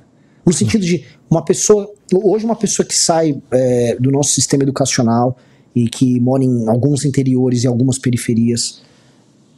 O que, que essa pessoa vai fazer? É uma pessoa que, enfim, baix, baixíssima pro- produtividade, incapaz. Hoje, hoje as pessoas não leem, não escrevem mais. E se antes as pessoas precisavam ler e escrever, não faziam, hoje elas sequer se der um lápis, uma caneta, a coisa não sai. É, e essas pessoas, elas vão precisar trabalhar ao redor da vida, elas estão obsoletas para ocupar postos de trabalhos na economia do conhecimento. Então o que, que essas pessoas vão ser? Elas vão ser um, um, vamos dizer, um, um banco de gastos que o Estado vai ter? A, a, gente, a gente tem que pensar nisso, porque isso é cruel de falar, só que é, isso é uma, é uma realidade dada. Cara, Uma a, realidade dada. geração, a geração A, essa geração de 2010, ela já está perdida. É uma geração que ela cresceu com o smartphone, elas fazem pesquisas no TikTok, elas não conseguem utilizar o Google. Mas a gente tem uma geração hoje que não consegue utilizar o Google.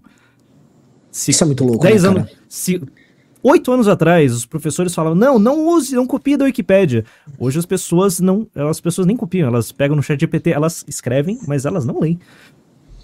É, isso é muito louco. Isso é muito louco. Desesperador, desculpa. cara. Uma, uma coisa, cara, que a gente fazia, ah, tem a Academia MBL, aí a gente tem uma. A gente mandava pra galera mandar a redação. Cara, a galera que acompanha a gente é retardada. Mas simplesmente o ato de escrever é uma arte que está desaparecendo. E eu acho que é uma, é uma coisa que as pessoas simplesmente estão desaprendendo. Escrever um texto com coerência. Não tô nem falando de estilo. Eu não tô nem falando da pessoa aplicar as vírgulas direitinhas. As, as frases, tem frases que são autocontraditórias. A pessoa não consegue perceber que ela começa um raciocínio falando A, e A é o oposto de B, e aí ela prova que B tá certo na mesma frase. As pessoas. É um tanto quanto assustador, cara.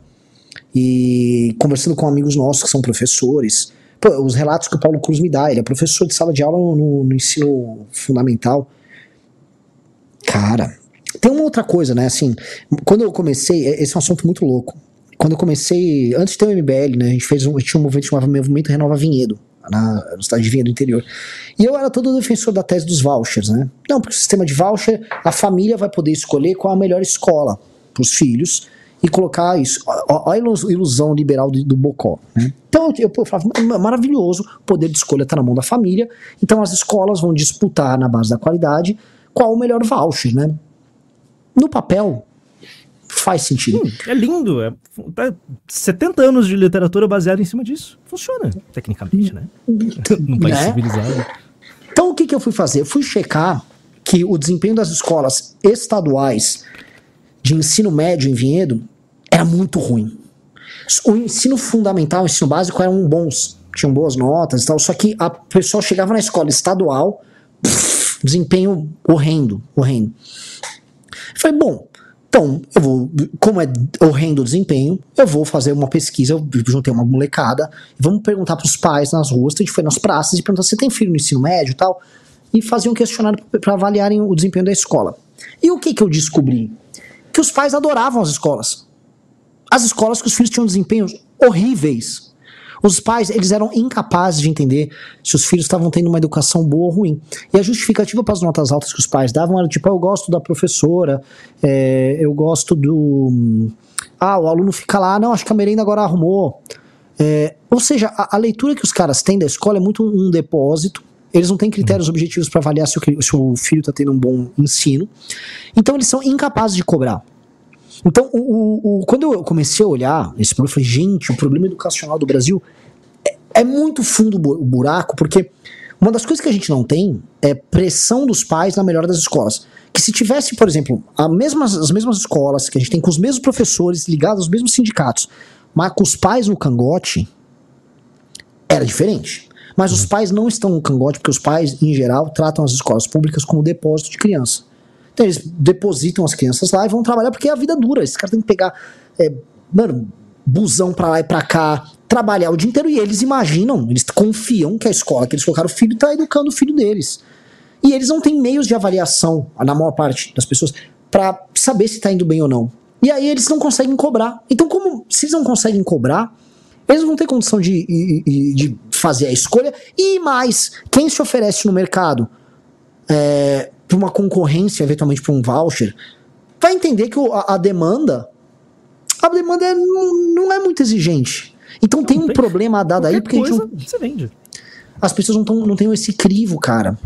Isso me assustou muito. E aí, quando eu fui falar com professor, com prefeitos sobre esse tipo de ideia, alguns prefeitos disseram, Renan, mas isso aqui é o, o básico, né? Você deveria saber. Aí o pessoal narra histórias. Marquesan, que foi prefeito em Porto Alegre, contou, contava histórias assim que era de chorar da época dele de prefeito. Do tipo, ele foi o cara que obrigou professores que tinham umas mamatas de não precisar trabalhar em determinadas horas. Tinha uns esqueminhas ali, né? E ele acabou com aquilo, obrigou os professores a cumprirem os horários para aumentar a carga de professores dando aula para os alunos. Os pais dos alunos reclamaram. Os pais dos alunos reclamaram, cara. Cara, os Então- pais reclamam de ensino integral. Tipo, cara, Ah. é, é- é bizarro. A gente. Não, é- é- eu, eu não sei nem por onde começar. Como começa a resolver uma questão dessa? É uma questão de é um problema de duas, três gerações aí que você não consegue resolver. São gerações completamente E- perdidas. Esse, esse é um ponto. Quantas a questão é quantas gerações é, estão perdidas? Porque a gente, a gente pensar que a gente precisa tornar o Brasil um país desenvolvido. Como você. o- o- a partir de que geração você vai fazer um corte? Tipo, ah, eu consigo resgatar a partir daqui? Eu não sei, cara. Eu, eu, eu, eu- você não sei se você entende. Hum, Talvez a Gen Z, quem sabe? Talvez. A- a- Mesmo assim, a, ge- a geração Z é a geração que consome páginas de fofoca. É. É.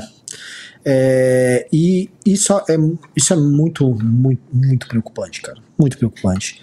É, porque a gente, quando a gente olha a Ásia, né, a gente vê, por exemplo, é, o sistema educacional chinês, o sistema educacional coreano. Eu tô vendo a revolução que tá acontecendo no Vietnã, na própria Índia. O Guto tá tendo bastante contato com a um consulado indiano aqui em São Paulo. Os caras estão querendo apresentar métodos, modelos de trabalho que os caras têm.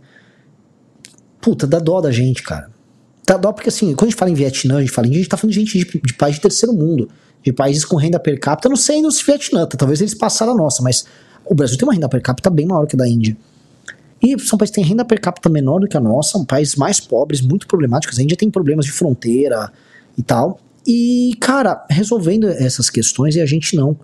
Então, a gente tá formando uma massa de párias que não vão conseguir Vou, vou dar um exemplo. Eu vivo falando de reindustrialização. Mas eu sei que é um desafio muito difícil, porque hoje não é tipo assim, ah, você vai ficar entrar numa fábrica e você vai apertar uma porca. Não é, cara. Hoje você tem que ser um Não. técnico do Senai para operar, para ser um auxiliar para operar uma máquina muito tecnológica, ou você vai fazer a coisa mais barata de todas, que é montagem. Ah, eu sou um montador. Então você fica numa linha fechando o negócio, encaixando uma peça aqui, com uma luvinha, tem um treinamentozinho, você consegue e tal, só que os salários vão ser necessariamente baixos. Aquele salário da indústria que paga bem, por exemplo, um cara que paga ganhar a partir de 4 mil, 4 pau e meio, 5 mil na indústria. Esse cara, esse cara precisa ter treinamento. Só que essas pessoas não estão tendo treinamento nenhum, cara. Isso é um pouco assustador. Nunca isso, foi isso tão é, fácil se destacar. É. As pessoas- nu- nunca foi tão fácil. Você fazer o mínimo, você já tem destaque. Esse É. E as pessoas não querem fazer esse mínimo mais. É.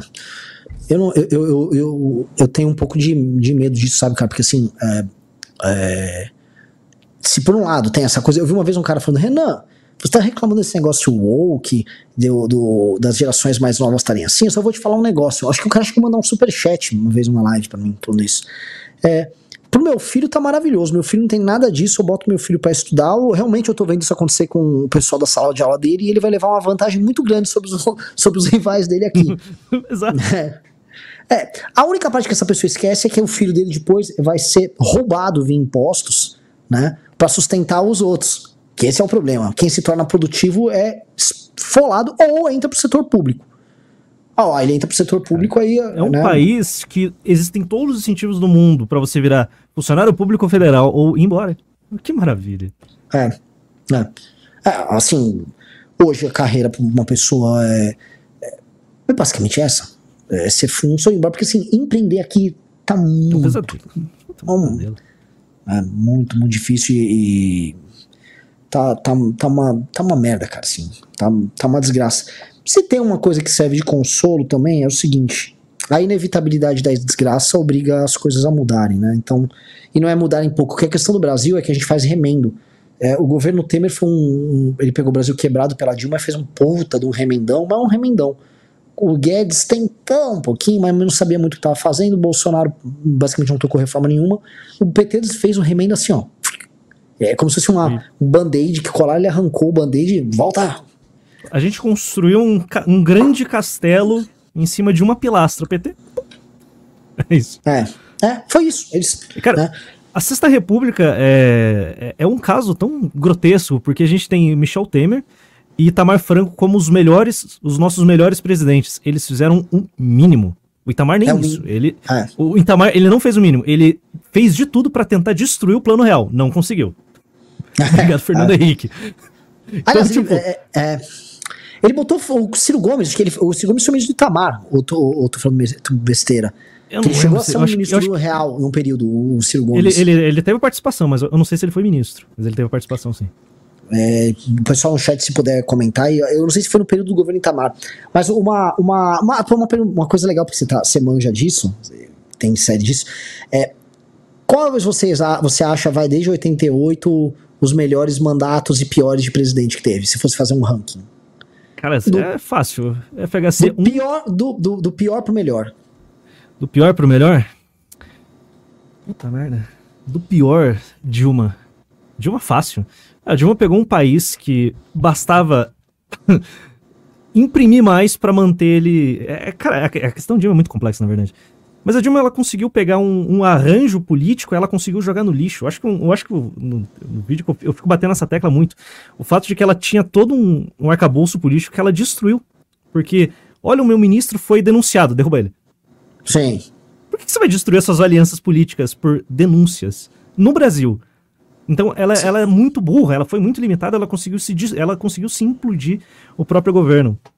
Depois dele, depois da Dilma, Dilma. 1, você coloca Dilma 1 ou Dilma 2? eu, eu misturo os dois. Eu, eu vou, vou manter no- A Dilma provavelmente ela teve os piores dois mandatos, porque ela não teve mérito algum no primeiro mandato e no segundo ela tem todo o mérito de destruir.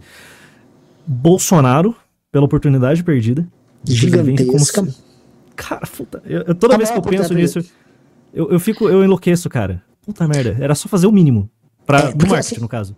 É, as pessoas têm, assim, pra entender a questão da oportunidade perdida, o Bolsonaro é como se fosse, ó, gente, vai ter Brasil e Haiti jogando agora na Copa, tá? Brasil e Haiti tá tudo certo, tá? O time do Brasil tá indo lá motivado, chegou no Haiti, aí ele perde pro Haiti.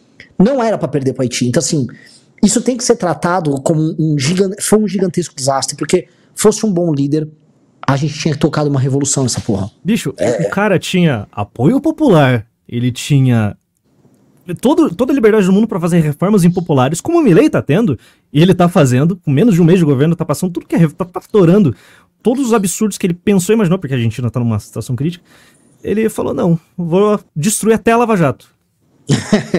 Foi a primeira Cara, coisa que ele fez no governo, velho. Só olhar merda, cara. Cara, eu tô escrevendo sobre a Lava Jato, velho. A Lava Jato podia estar aí, até hoje, caçando Sim. gente. Mas não, ele jogou por ba pra baixo do, do trator. Depois do mito, eu acho que o pior mandato, Collor.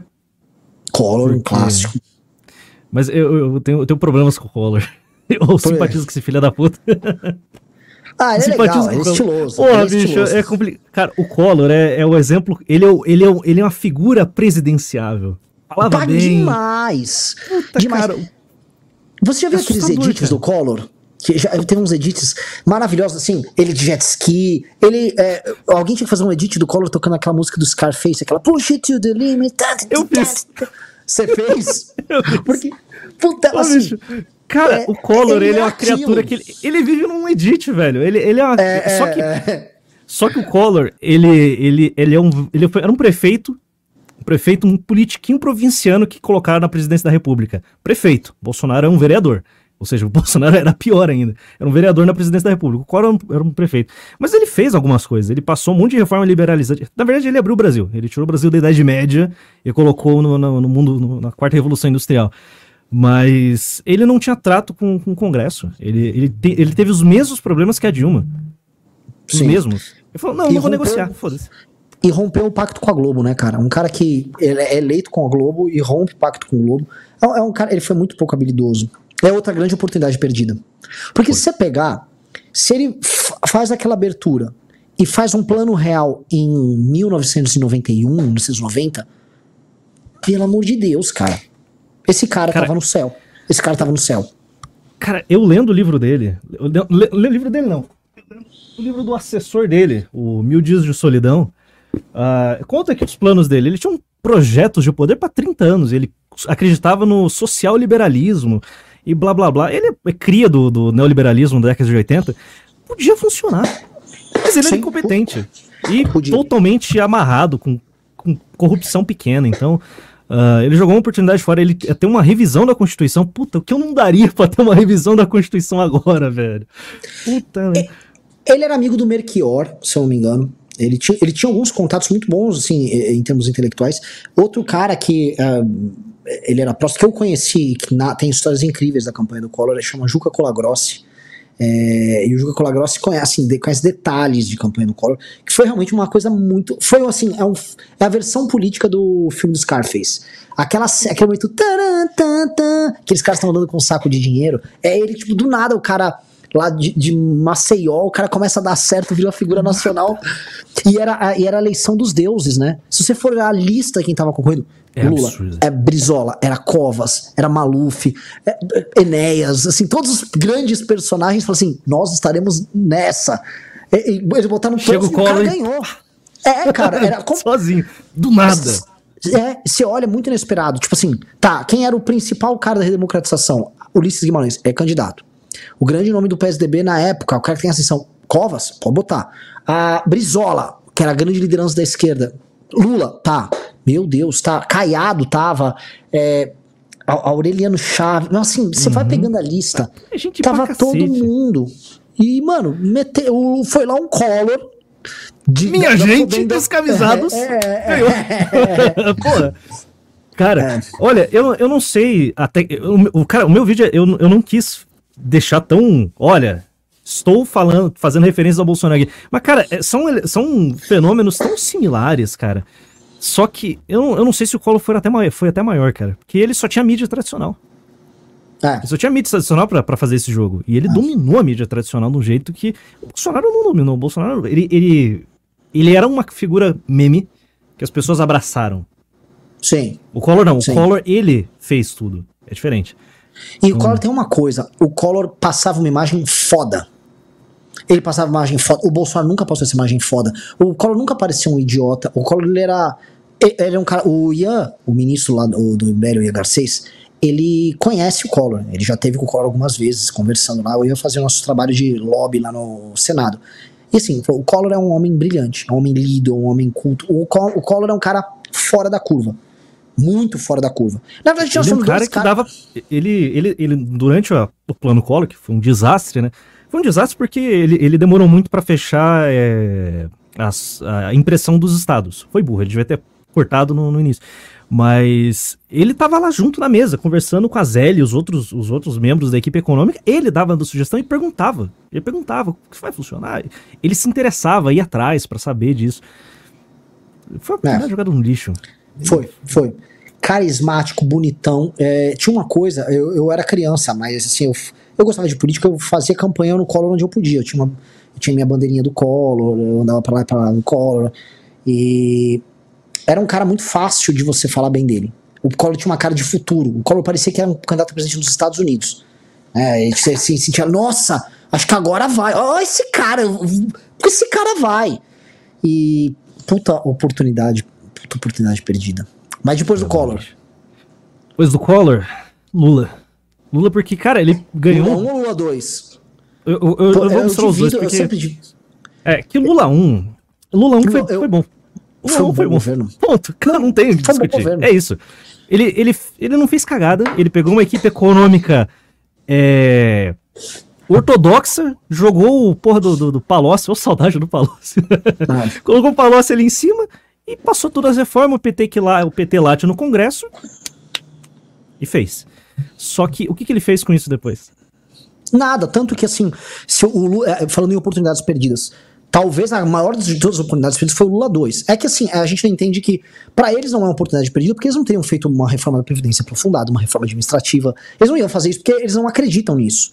Uma reforma uhum. trabalhista em só que a, a, eu lembro, eu comecei a trabalhar com fábrica quebrada naquela época, 2005, 6, 7, 8, 9, 10. E o que eu via naquela época era uma quebradeira monumental de fábricas no momento em que o PIB do Brasil crescia 3, 4% ao ano. Tinha uma coisa muito errada que tinha saído em 2005 a lei das recuperações judiciais e assim, blá, blá, blá, todo mundo de recuperação e um monte de fábrica fechando, monte, monte, setores inteiros da economia desaparecendo e o PIB crescendo. Eu falava, tem algo de muito doente aqui. Tem algo muito doente que está acontecendo e esse crescimento que a gente está vivendo é um crescimento meio fictício. É, e depois se provou fictício, porque a gente tava com uma perda de competitividade que é, é tá rolando até hoje. A gente tá perdendo competitividade desde aquela época. Só que ali teve assim, pessoas que nunca tiveram cartão de crédito passaram a ter cartão de crédito, pessoas puderam ter banco, teve o Bolsa Família, isso teve um efeito Sim. econômico, teve, teve um monte de coisa ali que Tipo- mascarou. E, e ele não fez, e ele tinha um congresso comprado. Ele tinha comprado, ele comprou todo mundo. Tava no bolso dele, ele podia. Pá, faz reforma aqui, por favor. Pá, faz reforma aqui. Né? Era só Cara, isso. O governo Lula 2, ele foi a era de ouro que o Brasil nunca teve. Sinceramente, foi foi o melhor momento desse país pro povo. Foi o melhor momento, porque as coisas eram baratas, acessíveis, você trabalhava um pouquinho, você... Porra, o, o meu pai conta isso, as pessoas entravam no... Era ridículo, né? Mas as pessoas começavam a trabalhar, se demitiam, seguro-desemprego, passavam seis meses, repetia o ciclo. E era, era, era um momento em que havia tanto crédito, tanto recurso, tudo tão fácil. Sim, Só que Sim. não foi. Isso daí foi jogado no consumo e em campeões nacionais. Sim. E, e fracassou. A gente não fez. A, porque assim, qual era a sacada do Brasil nessa época? Você tinha o bônus demográfico, tinha, um- tinha muita gente jovem, você tinha dinheiro circulando, pessoas entrando na economia, boom das commodities. Então você tinha tudo rolando legal. Crescimento econômico, o cara bem, o cara bem, apro- bem aprovado e tal. O que, que ele tinha que fazer? Taca as reformas impopulares. Se ele acreditasse, o Lula nunca acreditou. Taca todas as reformas impopulares no começo do Lula 2. O que ia chover de dólar aqui é justificar qualquer perda de popularidade que ele ia ter. E chover O Brasil era o tá, país tá, do tá, tá, futuro, bicho. O Brasil ia estourar, o Brasil não ia ter crise do. do- Na verdade, os do- se ele tivesse feito essas reformas em 2007, vai?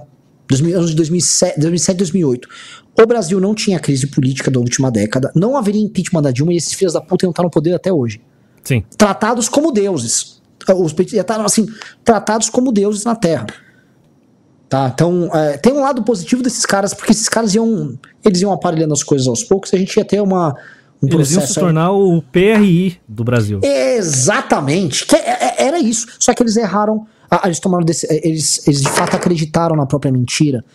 É, eu, tava, eu fiz um artigo para Valete, vai sair na próxima Valete falando disso, falando desse processo.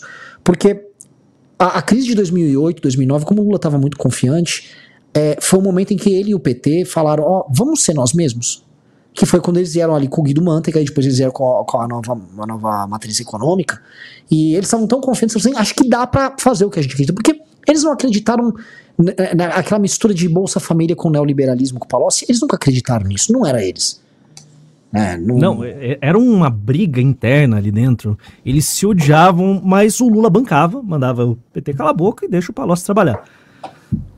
é. Cara, É. que oportunidade perdida. Nossa, foi um desastre. Então, que eu acho assim, o Lula 2 um governo muito ruim. Você olha direitinho assim, foi um governo ruim, foi um governo que a corrupção explode no Brasil, nada é feito, e a reação à crise de 2008 e 2009 gera a crise de 2014. Então, se a gente olha as, planta, as bombas plantadas, eu acho assim, puta, tanto que o os governos Dilma deram errado por causa do Lula 2. Sim. As É- decisões é uma- do Lula o 2, Dilma é. é, uma, conse- é, uma, é, uma, é a mesma coisa. Na verdade, é o mesmo governo. O Lula 2 é, o é a mesma coisa. O Dilma 1 e Lula 2 é, é exatamente a mesma coisa. As mesmas ideias, quase as mesmas pessoas também. O Guido Mantega se manteve como ministro da Economia. Hum, Puta, foi uma oportunidade jogada no lixo. Total. E Nossa, depois? velho. Depois, ah, cara, FHC 2. Como. como Eu vou Eu tava- discordar de você. Eu já tive essas Não, brigas. ah, eu, não, não- eu não sei. Ó, tem o FHC1 do. Agora só, FHC1, FHC2, Lula 3, ah, que eu, pô, por enquanto não dá pra gente avaliar, mas já dá pra jogar, saber que não vai ser bom. Mas vamos pegar os que foram completos, vai. FHC1, FHC2, ahn, Temer e, e Itamar. Bicho, eu coloco o FHC2 como ali na. Porque, cara, as privatizações foram boas? Foram. Mas o governo FHC2, ele, plant... ele, ele, ele só existe por, por causa de uma bombinha que ele larga no primeiro mandato. Por que, que o FHC foi passar a reeleição? sim. Desgraçado. Sim. Desgraçado. Foi- eu acho que provavelmente foi, foi o, que, o que mancha todo, todo, toda a carreira política dele, pra mim, é ter passado a reeleição. A gente não precisava disso. Ele tinha um plano, né? Tem até as falas daquele Serjão, que era o grande articulador dele, era o Sérgio Mota, que dizem muito que sim, ele não teria feito as cagadas que fez e o Lula não ter sido eleito se o Sérgio Mota tivesse vivo. Mas o Cici, né? Morreu o Sérgio Mota, morreu o filho do ACM, né? Porque o Luiz Eduardo Magalhães, que era o candidato natural. É, mas o, o, o, lance é. O Fernando Henrique. É, o, o, Sérgio Mota dizia que, que olha, nós temos um plano para ficar no poder pelo menos 30 anos. Mesma coisa que você citou do Collor. Eles, que o PT também tem isso na cabeça. A ideia dos 30 anos sem sair do poder, que basta chegar, que agora. E eles tiveram um primeiro ano de um primeiro mandato, o, o FHC1, muito bem avaliado. Ele ganhou não, em primeiro turno. Falar. Só que eu, eu não acho que foi tão bom quanto o FHC2. O tripé macroeconômico surge no FHC2, eles corrigem certas cagadas é, sobre câmbio no FHC2. É, as privatizações acontecem no FHC2, mais do que no FHC1. E ele passa por muito mais crises no FHC2 do que no FHC1. Né? Crises globais, tem aquela crise, da, crise da, do México, teve crise dos países asiáticos, crise da Rússia. Ele pega três é, crises. Essa, essa. Um monte de país você... em desenvolvimento que, ao mesmo tempo, briga. Exato. E só que se você pega o, a, o superávit primário e o crescimento do PIB do Brasil a partir de 2001, 2002, o que o Lula ia passar já começa a acontecer no final do governo Fernando Henrique. Então, no finalzinho, finalzinho de 2002 já, a coisa já tá clareando no Brasil. Então, puta, que desgraça, cara. Que desgraça. Porque ele não tinha sucessor para lançar, mas eu acho que o FHC2 foi melhor do que o 1 porque ele foi mais mais presidente, ele lidou com crise melhor tal. Ele lidou com as crises dele melhor do que o Lula. O Lula jogou tudo no lixo. Não, eu não sei você, mas eu considero o Lula um idiota e quem realmente entende, quem pensa naquele partido é o Dirceu e, e acabou. Eu não, não, não, eu não dou muito mérito pro, pro, pro Lula, nunca fiz, nunca. Cara, assim, tinha um consenso, por exemplo, quando, quando eu tava na faculdade, era um consenso de. Ah, o Lula parece ser um idiota, mas ele deve ser um gênio, né? Então vamos falar que é um gênio que a gente se consensou, que ele é um gênio porque ele é um homem que veio do povo, mas esse aí é um, é um, é um bico doce, ganha todo mundo no papo, não sei o quê. E o que eu sei de interlocutores políticos grandes que conversam comigo e conversam com o Lula, eles dizem: Renan, o Lula é muito simpático. O Lula é muito simpático. É, só que ele não é muito além disso. E ele é um cara. Ele não foi ele que construiu o PT. Assim, a, a o PT depende muito do Lula, mas o Lula dependeu muito do PT. O PT, o PT é o maior partido do Brasil, o PT é um, um puta de uma organização. E não foi ele que fez, foi o. Você pode botar isso muito na liderança do próprio Zé Dirceu mesmo, como um articulador desse processo todo. Só que o Lula é uma figura que a galera, a galera gosta, né? As pessoas, as pessoas olham pro Dirceu e falam: não confio nesse cara. Agora, é, não é gostável. é. E o Lula tem uma coisa que existe o modo Lula de negociar. O modo Lula de negociar, que essa negociação é, baseada. Assim, a, a, o modo Lula é o seguinte: é, uma, é um tipo de negociação que funciona muito se você tem recursos disponíveis à mesa. Então, se eu tenho uma briga com você e eu falo, então vamos fazer o seguinte: vamos parar de brigar, você se compõe aqui, você joga comigo e toma esse saco de dinheiro aqui. Pega, vai para aquela estatal, pega. Você tá precisando colocar, fazer umas duas mil nomeações? Faça as nomeações aí. Passa a mão, liga num governador aliado, ó, dá nomeação para fulano em tal lugar no período de bonança é muito fácil você fazer esse tipo de negociação. Então, o, o, a tese de que o Lula era um grande negociador, ela se baseava na premissa de que você negociar com dinheiro é muito fácil. Tipo, o, aquela brincadeira do é, ser devedor quando você tem dinheiro na mão é muito fácil, porque você negocia a dívida e paga ainda mais barato. Agora, ser devedor e, e saber trabalhar com os credores sem dinheiro, é aí que surgem os grandes negociadores. E é isso que o Lula nunca fez. O Lula agora, que ah, não está vivendo bonança nenhuma, que, Cadê a, o, o, grande gênio negociador do Lula? Não a, é? propaganda, a propaganda, não. Cada vez que ele sai do Brasil, ele volta com bilhões. Cadê? Cadê não tem nada, bilhões? cara. É, não tem nada. Então, assim, realmente, assim, é, é aquela coisa meio que o rei tá nu e fico, foi, as pessoas convencionaram em falar que o Lula era um gênio. Gênio das negociações. É, blá, blá, é? blá. Tipo, porra, velho. É, então... O discurso dele é ruim. Sempre foi ruim. As pessoas, eh, havia um véu de ignorância que agora está sendo tirado da cara das pessoas. Mas por que, que a, assim, o, o, amor que, que existe ao Lula é real, né? o amor, o amor na, de, no eleitor dele, né? E, e, é muito louco, assim, que é um amor que foi conquistado porque ele foi conquistado no mandato dele. Uhum. O Lula não era um cara que, mano, liderava é, as populações mais humildes no Nordeste, como hoje. Hoje, hoje é, assim, ele nunca ganhou no a... primeiro turno, né? Tipo, sempre foi pro segundo. É. A FHC ganhou dois, duas vezes o primeiro turno, então... Sem susto. Sem susto. O, eu tô trabalhando agora no, no, no vídeo da Dilma, E é ridículo como que o Bolsa Família é um, é um fator determinante para o PT. Virou o principal ativo eleitoral deles e, cara, dificilmente você vai, você vai arrancar isso deles. Uh, onde, onde há a maior concentração, onde há as, as cidades que têm, são, têm os maiores beneficiários, são os que votam mais de 70%, 80% no, no, no Partido dos Trabalhadores. Isso não vai mudar tão cedo. É. É. Por isso que eu, eu, quando eu fico falando assim dos planos do futuro, né, é, a gente tem que mudar, é uma mudança de mentalidade para essas pessoas, porque não é possível que, pô, essas pessoas estão votando, o Bolsa Família surgiu em 2004, 2005, se eu não me engano, uhum. é, e, e, você já tem o, esse eleitor, e, é, e esse eleitor começa a votar no Lula pra caralho a partir de 2006, um marco assim, o Lula dividiu o Brasil e tal, 2006, beleza. É, cara, 10 anos em 2016, a gente tá em 2024, tá? A gente tá, sei lá, 18 anos, já vai fazer 18 anos disso aí. São, já, já vai bater 20 anos das pessoas votando com um mesmo estímulo. Um mesmo estímulo, e, e assim, entra a geração, essa geração é isso.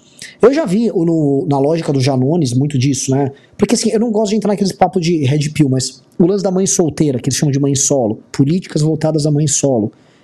A, o Janones bombava com aquele negócio do auxílio, o público era grotescamente feminino. Grotescamente. O público era é 80 É um programa feito para elas, né? É um programa Sim. feito para mãe solteira. Então, tipo, ela naturalmente vai acabar votando no PT. para sempre. Então, e os filhos que estão crescendo, votando PT. Sim, sim, sim. Enquanto não for quebrado esse ciclo de pobreza, e, e esses votos, eu não preciso nem falar onde são as 150 cidades que tem mais gente com Bolsa Família, é o Nordeste. Enquanto você não quebrar esse ciclo de pobreza, vai, essa galera vai ter esse correio eleitoral. Agora, sim. a questão, o PT tá velho, né? O PT tá em declínio. Sim. O sol tá sumindo. O pessoal vai assumir esse voto desse pessoal? Não, eu acho que não. Esse eu voto, assim, eu acho que você vai ter um eleitor que começa a morrer, né? Uma hora essas pessoas começam a, a ficar velhas e morrer. E aí tem que ver como é que é o perfil eleitoral do, dos jovens ali. Como é que votam esses jovens? Eles, hoje eles votam PT. Mas sabe, quais são as aspirações? Tipo assim, como é que são os. Não é nem millennial mais, é, é geração Z. Como é que geração, vota a geração Z? Z e A. É, como é, como é, e quais são as perspectivas, a leitura de vida que essas pessoas têm? Eles vão continuar, tipo, não, não, desde 2006, minha mãe ou minha avó recebeu o Bolsa Família eu tô com Lula. Pelo amor de Deus, que, que categoria eleitoral é, é, é, essa? A pessoa comemorando uma política pública adotada há 20 anos e criando um vínculo eleitoral com um cara velho que não se comunica mais com eles. Obviamente Cara, sinceramente, funciona. essas pessoas nem pensam nisso. É, esse é o ponto. Essa pessoa nem, nem chega a se questionar a, a, o quão ridículo é. A, minha avó, minha mãe, eu estou recebendo o mesmo programa social. Elas não, elas não vão se questionar disso. Não, é, não é facultado. A gente recebe. E é isso. Vota no painho que ele vai garantir o nosso benefício. E por isso que eu sou da tese, já deve ter visto falar, segunda capital administrativa no interior do Nordeste e criação de algum tipo de política da, de, uma, de uma grande região que é a grande periferia. Sabe, como se fosse uma região que é assim, com, que tem pedaços de Guarulhos aqui em São Paulo, vai ter pedaços lá da cidades satélites lá em, é, é como se fosse uma região só, Baixada Fluminense inteira, porque você tem que ter uma política igual para esses lugares e você precisa desmontar um tipo de, de cultura de alienação, geração de pobreza e que torna a vida dessas pessoas infra, essas pessoas não têm nem capacidade de imaginar que a vida delas pode ser diferente. É a parte mais louca. A pessoa que tá há 20 anos, ela não consegue imaginar. É, que, que essa é a parte maluca. Quando você não consegue imaginar. A pessoa não consegue imaginar. Se a pessoa tá presa no imaginário do Lula de 2006, é que ela não. E ela tá presa nesse circuito, e ela não se revoltou, é porque não, a revolta vem de você tem o status A, mas eu poderia ter o status B, e eu não consigo sair do A pro B, portanto, nesse meio eu tenho uma revolta. Você não tem uma revolta porque, e você tem, na verdade, uma celebração do status A, porque a pessoa não imagina a existência do status B. Eu acho essa coisa a coisa mais maluca. A pessoa fala, eu poderia me imaginar em outra situação. Eu poderia, se, se, não, se, me, se minha situação é, não fosse a de hoje, e se eu tivesse isso, isso e aquilo, eu, minha vida poderia ser melhor assim, assim, assado. Eu poderia estar trabalhando assim. As pessoas não projetam. Então elas, elas continuam votando as mesmas pessoas. E se elas não conseguem projetar esse, esse mundo novo na cabeça delas, elas não vão fazer nada. tá- é, tem um problema de, de imaginação do pobre, do rico, de todo mundo, mas esses caras é uma coisa dramática. Por isso que assim, tem que ter uma, uma coisa meio Antônio Conselheiro. Então o presidente da República tem que se. Ó, eu estou vindo pra cá e eu vou mudar tudo de agora em diante. E todos os investimentos do Estado brasileiro tem que ser muito focado na, nessa, nessa transformação grotesca no modo de vida dessas pessoas para que elas pessoas passem a sonhar e, Cara, e é, é um trabalho de criar uma civilização, praticamente.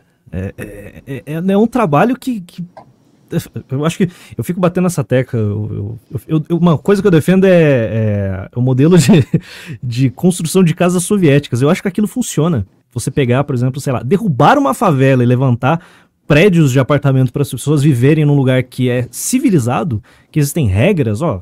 Tal horário você não pode fazer barulho, bababá, tem emprego perto. É, é um, a gente tá num ponto no Brasil que a gente passou os últimos 130 anos sem desenvolver uma civilização, a gente tá completamente parado no tempo. É, Sim. entra governo, sai governo, é a mesma coisa. Sim, sim, sim. E eu acho que o fato da gente nem sequer começar a encarar esses problemas é a é a parte mais dramática, porque ninguém. Vamos falar a verdade, a gente fica falando da polarização direita e esquerda.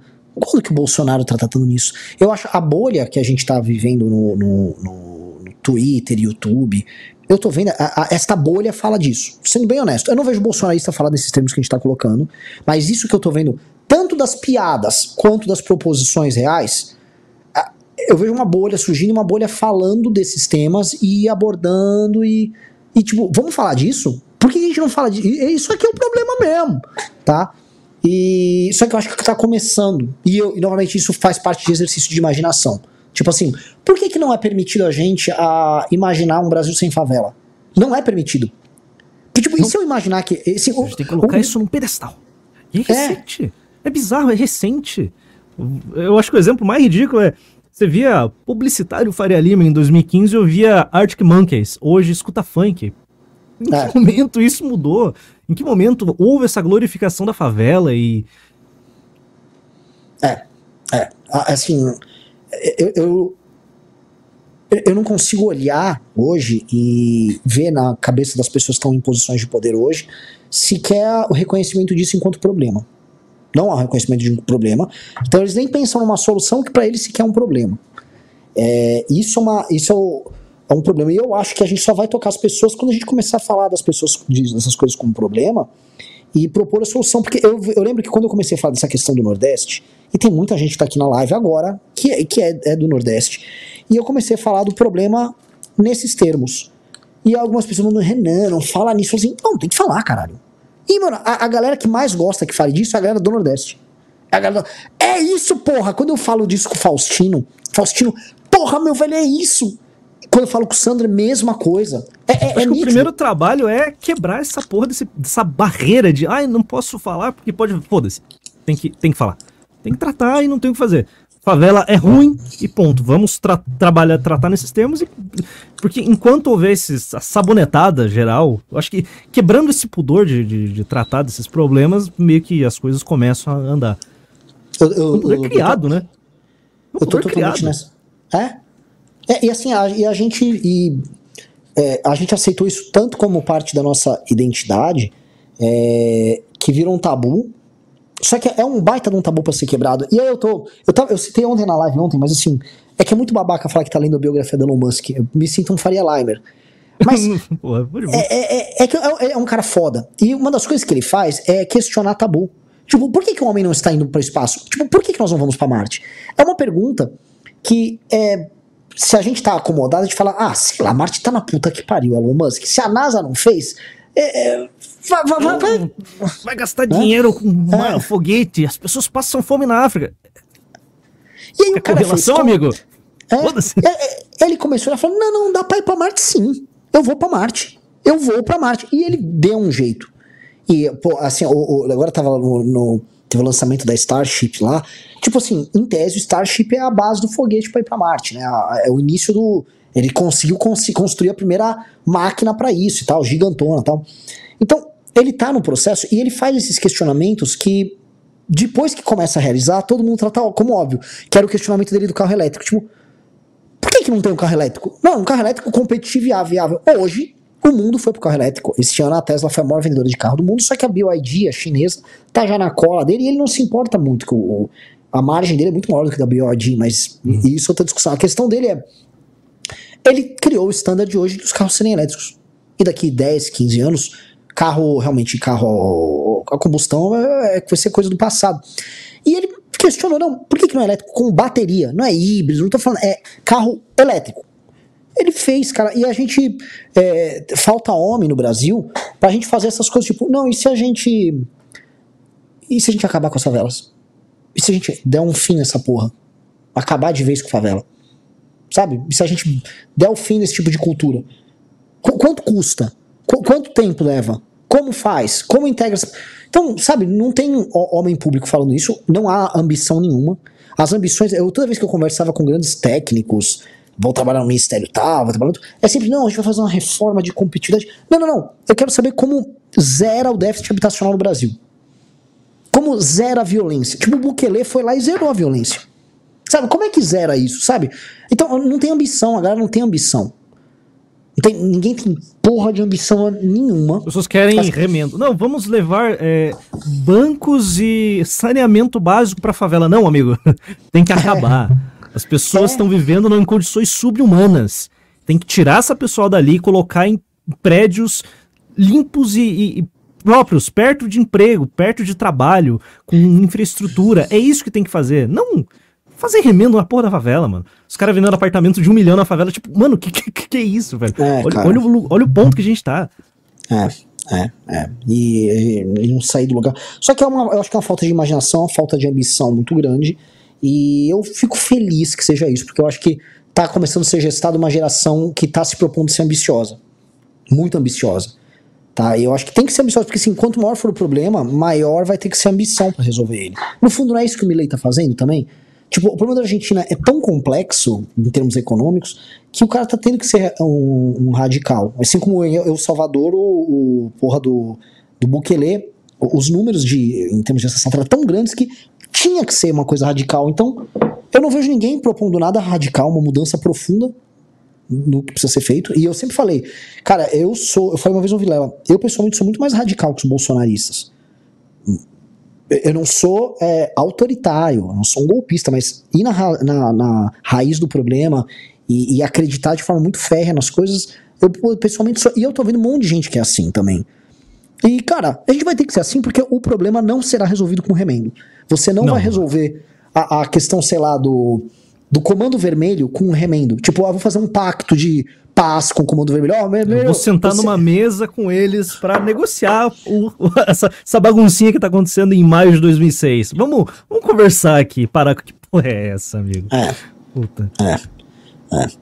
Renatão, estamos chegando aqui em duas horas de live. Opa. É, tem, o pessoal tem superchat aí, ô, ô, produção? A gente lê aí os maiores. Pô, baita live. Baita live, cara. É difícil porque assim, a, a- a primeira vez que, que eu faço live com você, e sempre quando tem a primeira live, é difícil às vezes dar química, às vezes os raciocínios. batem. Mano, fluiu pra caralho. Quando eu vi agora, agora que eu vi, tipo, caralho, uma hora e 42, já, já passamos do Cacete. horário. Muito bom, bom demais. Cadê a produção aí? Ó? Jogou. O PH Maverick. Joga os, os, os maiores, é que a gente já passou do horário. Felipe Gonçalves disse: sobre o pombo, boatos que o Richardson teve uma casa de praia confiscada por um Bolsonaro. Isso é verdade. Não foi, o foi- não foi ele, foi o empresário dele. Tá? Tem matéria na imprensa: o Flávio Bolsonaro tomou na mão grande uma propriedade ali numa ilha. O Daniel Paranhos disse: vocês precisam fazer um react do TT do Bill Ackman. Não, não, você conhece? Conheço. Cláudio Belizar disse: Minha mãe é professora de alfabetização. Ela disse que é proibido reprovar o que não aprende. Aluno é aprovado sem saber nada. Isso deve fazer parte de algum programa federal de avaliação. Isso veio do Fernando Henrique Cardoso. Você sabe essa história? É, Pra você receber, inclusive, certos repasses que o Fernando Henrique Cardoso pegava, tinha índices educacionais que você precisava cumprir, certas metas. Aí você- ele veio com a aprovação. Como é que chama? Aprovação automática do aluno. Que aí, Ninguém ah, tá é usando reprovado. A nota da escola é alta, porque é pro cacete. É. É, é, cara, as pessoas não pensam nas consequências de pequenas ações. Não, vamos parar de reprovar os alunos? Qual que é a consequência que isso vai gerar? É. Quem diria, né? Uma desgraça. Acabou os superchats? Me avisa aqui o. Os acima de 10 acabou já, viu? Ah, então maravilhoso. Então, Renatão, manda teu merchan, mande teu recado e vamos que vamos. Rapaziada, se inscreve no meu canal lá. Eu estou nesse- agora, agora eu tô produzindo um- uma série sobre o Exército Brasileiro, ah, batendo no Exército, explicando toda a história do Exército e vai começar a sair esse, esse mês já. Vai ser uma série longa pra cacete, então eu acho que vocês vão gostar. tá? Eu já soltei o trailer lá no, no- no canal, quem quiser assistir, só seguir lá. É arroba Renato Império aqui no YouTube. E tá tudo em casa. Maravilhoso, uma honra ter o Renato aqui. Mesmo, sou consumidor ávido dos conteúdos dele. Eu falo assim, Tamo tem junto. dois caras que eu admiro e assisto no YouTube. Um é o Thiago Braga, outro é o Renato. E eu tive a oportunidade de já conversar com eles, que pra mim é uma coisa que me deixa muito feliz. É, o Thiago Braga ainda não conhecia ao vivo, mas o Renato já. E é isso, galera. Muito obrigado. E Renato, tá super convidado pra vir sempre que quiser aqui. Foi muito Ah, bom. quando quiser me chamar, só me manda mensagem. Maravilhoso. Valeu, galera. Fomos. Abraço.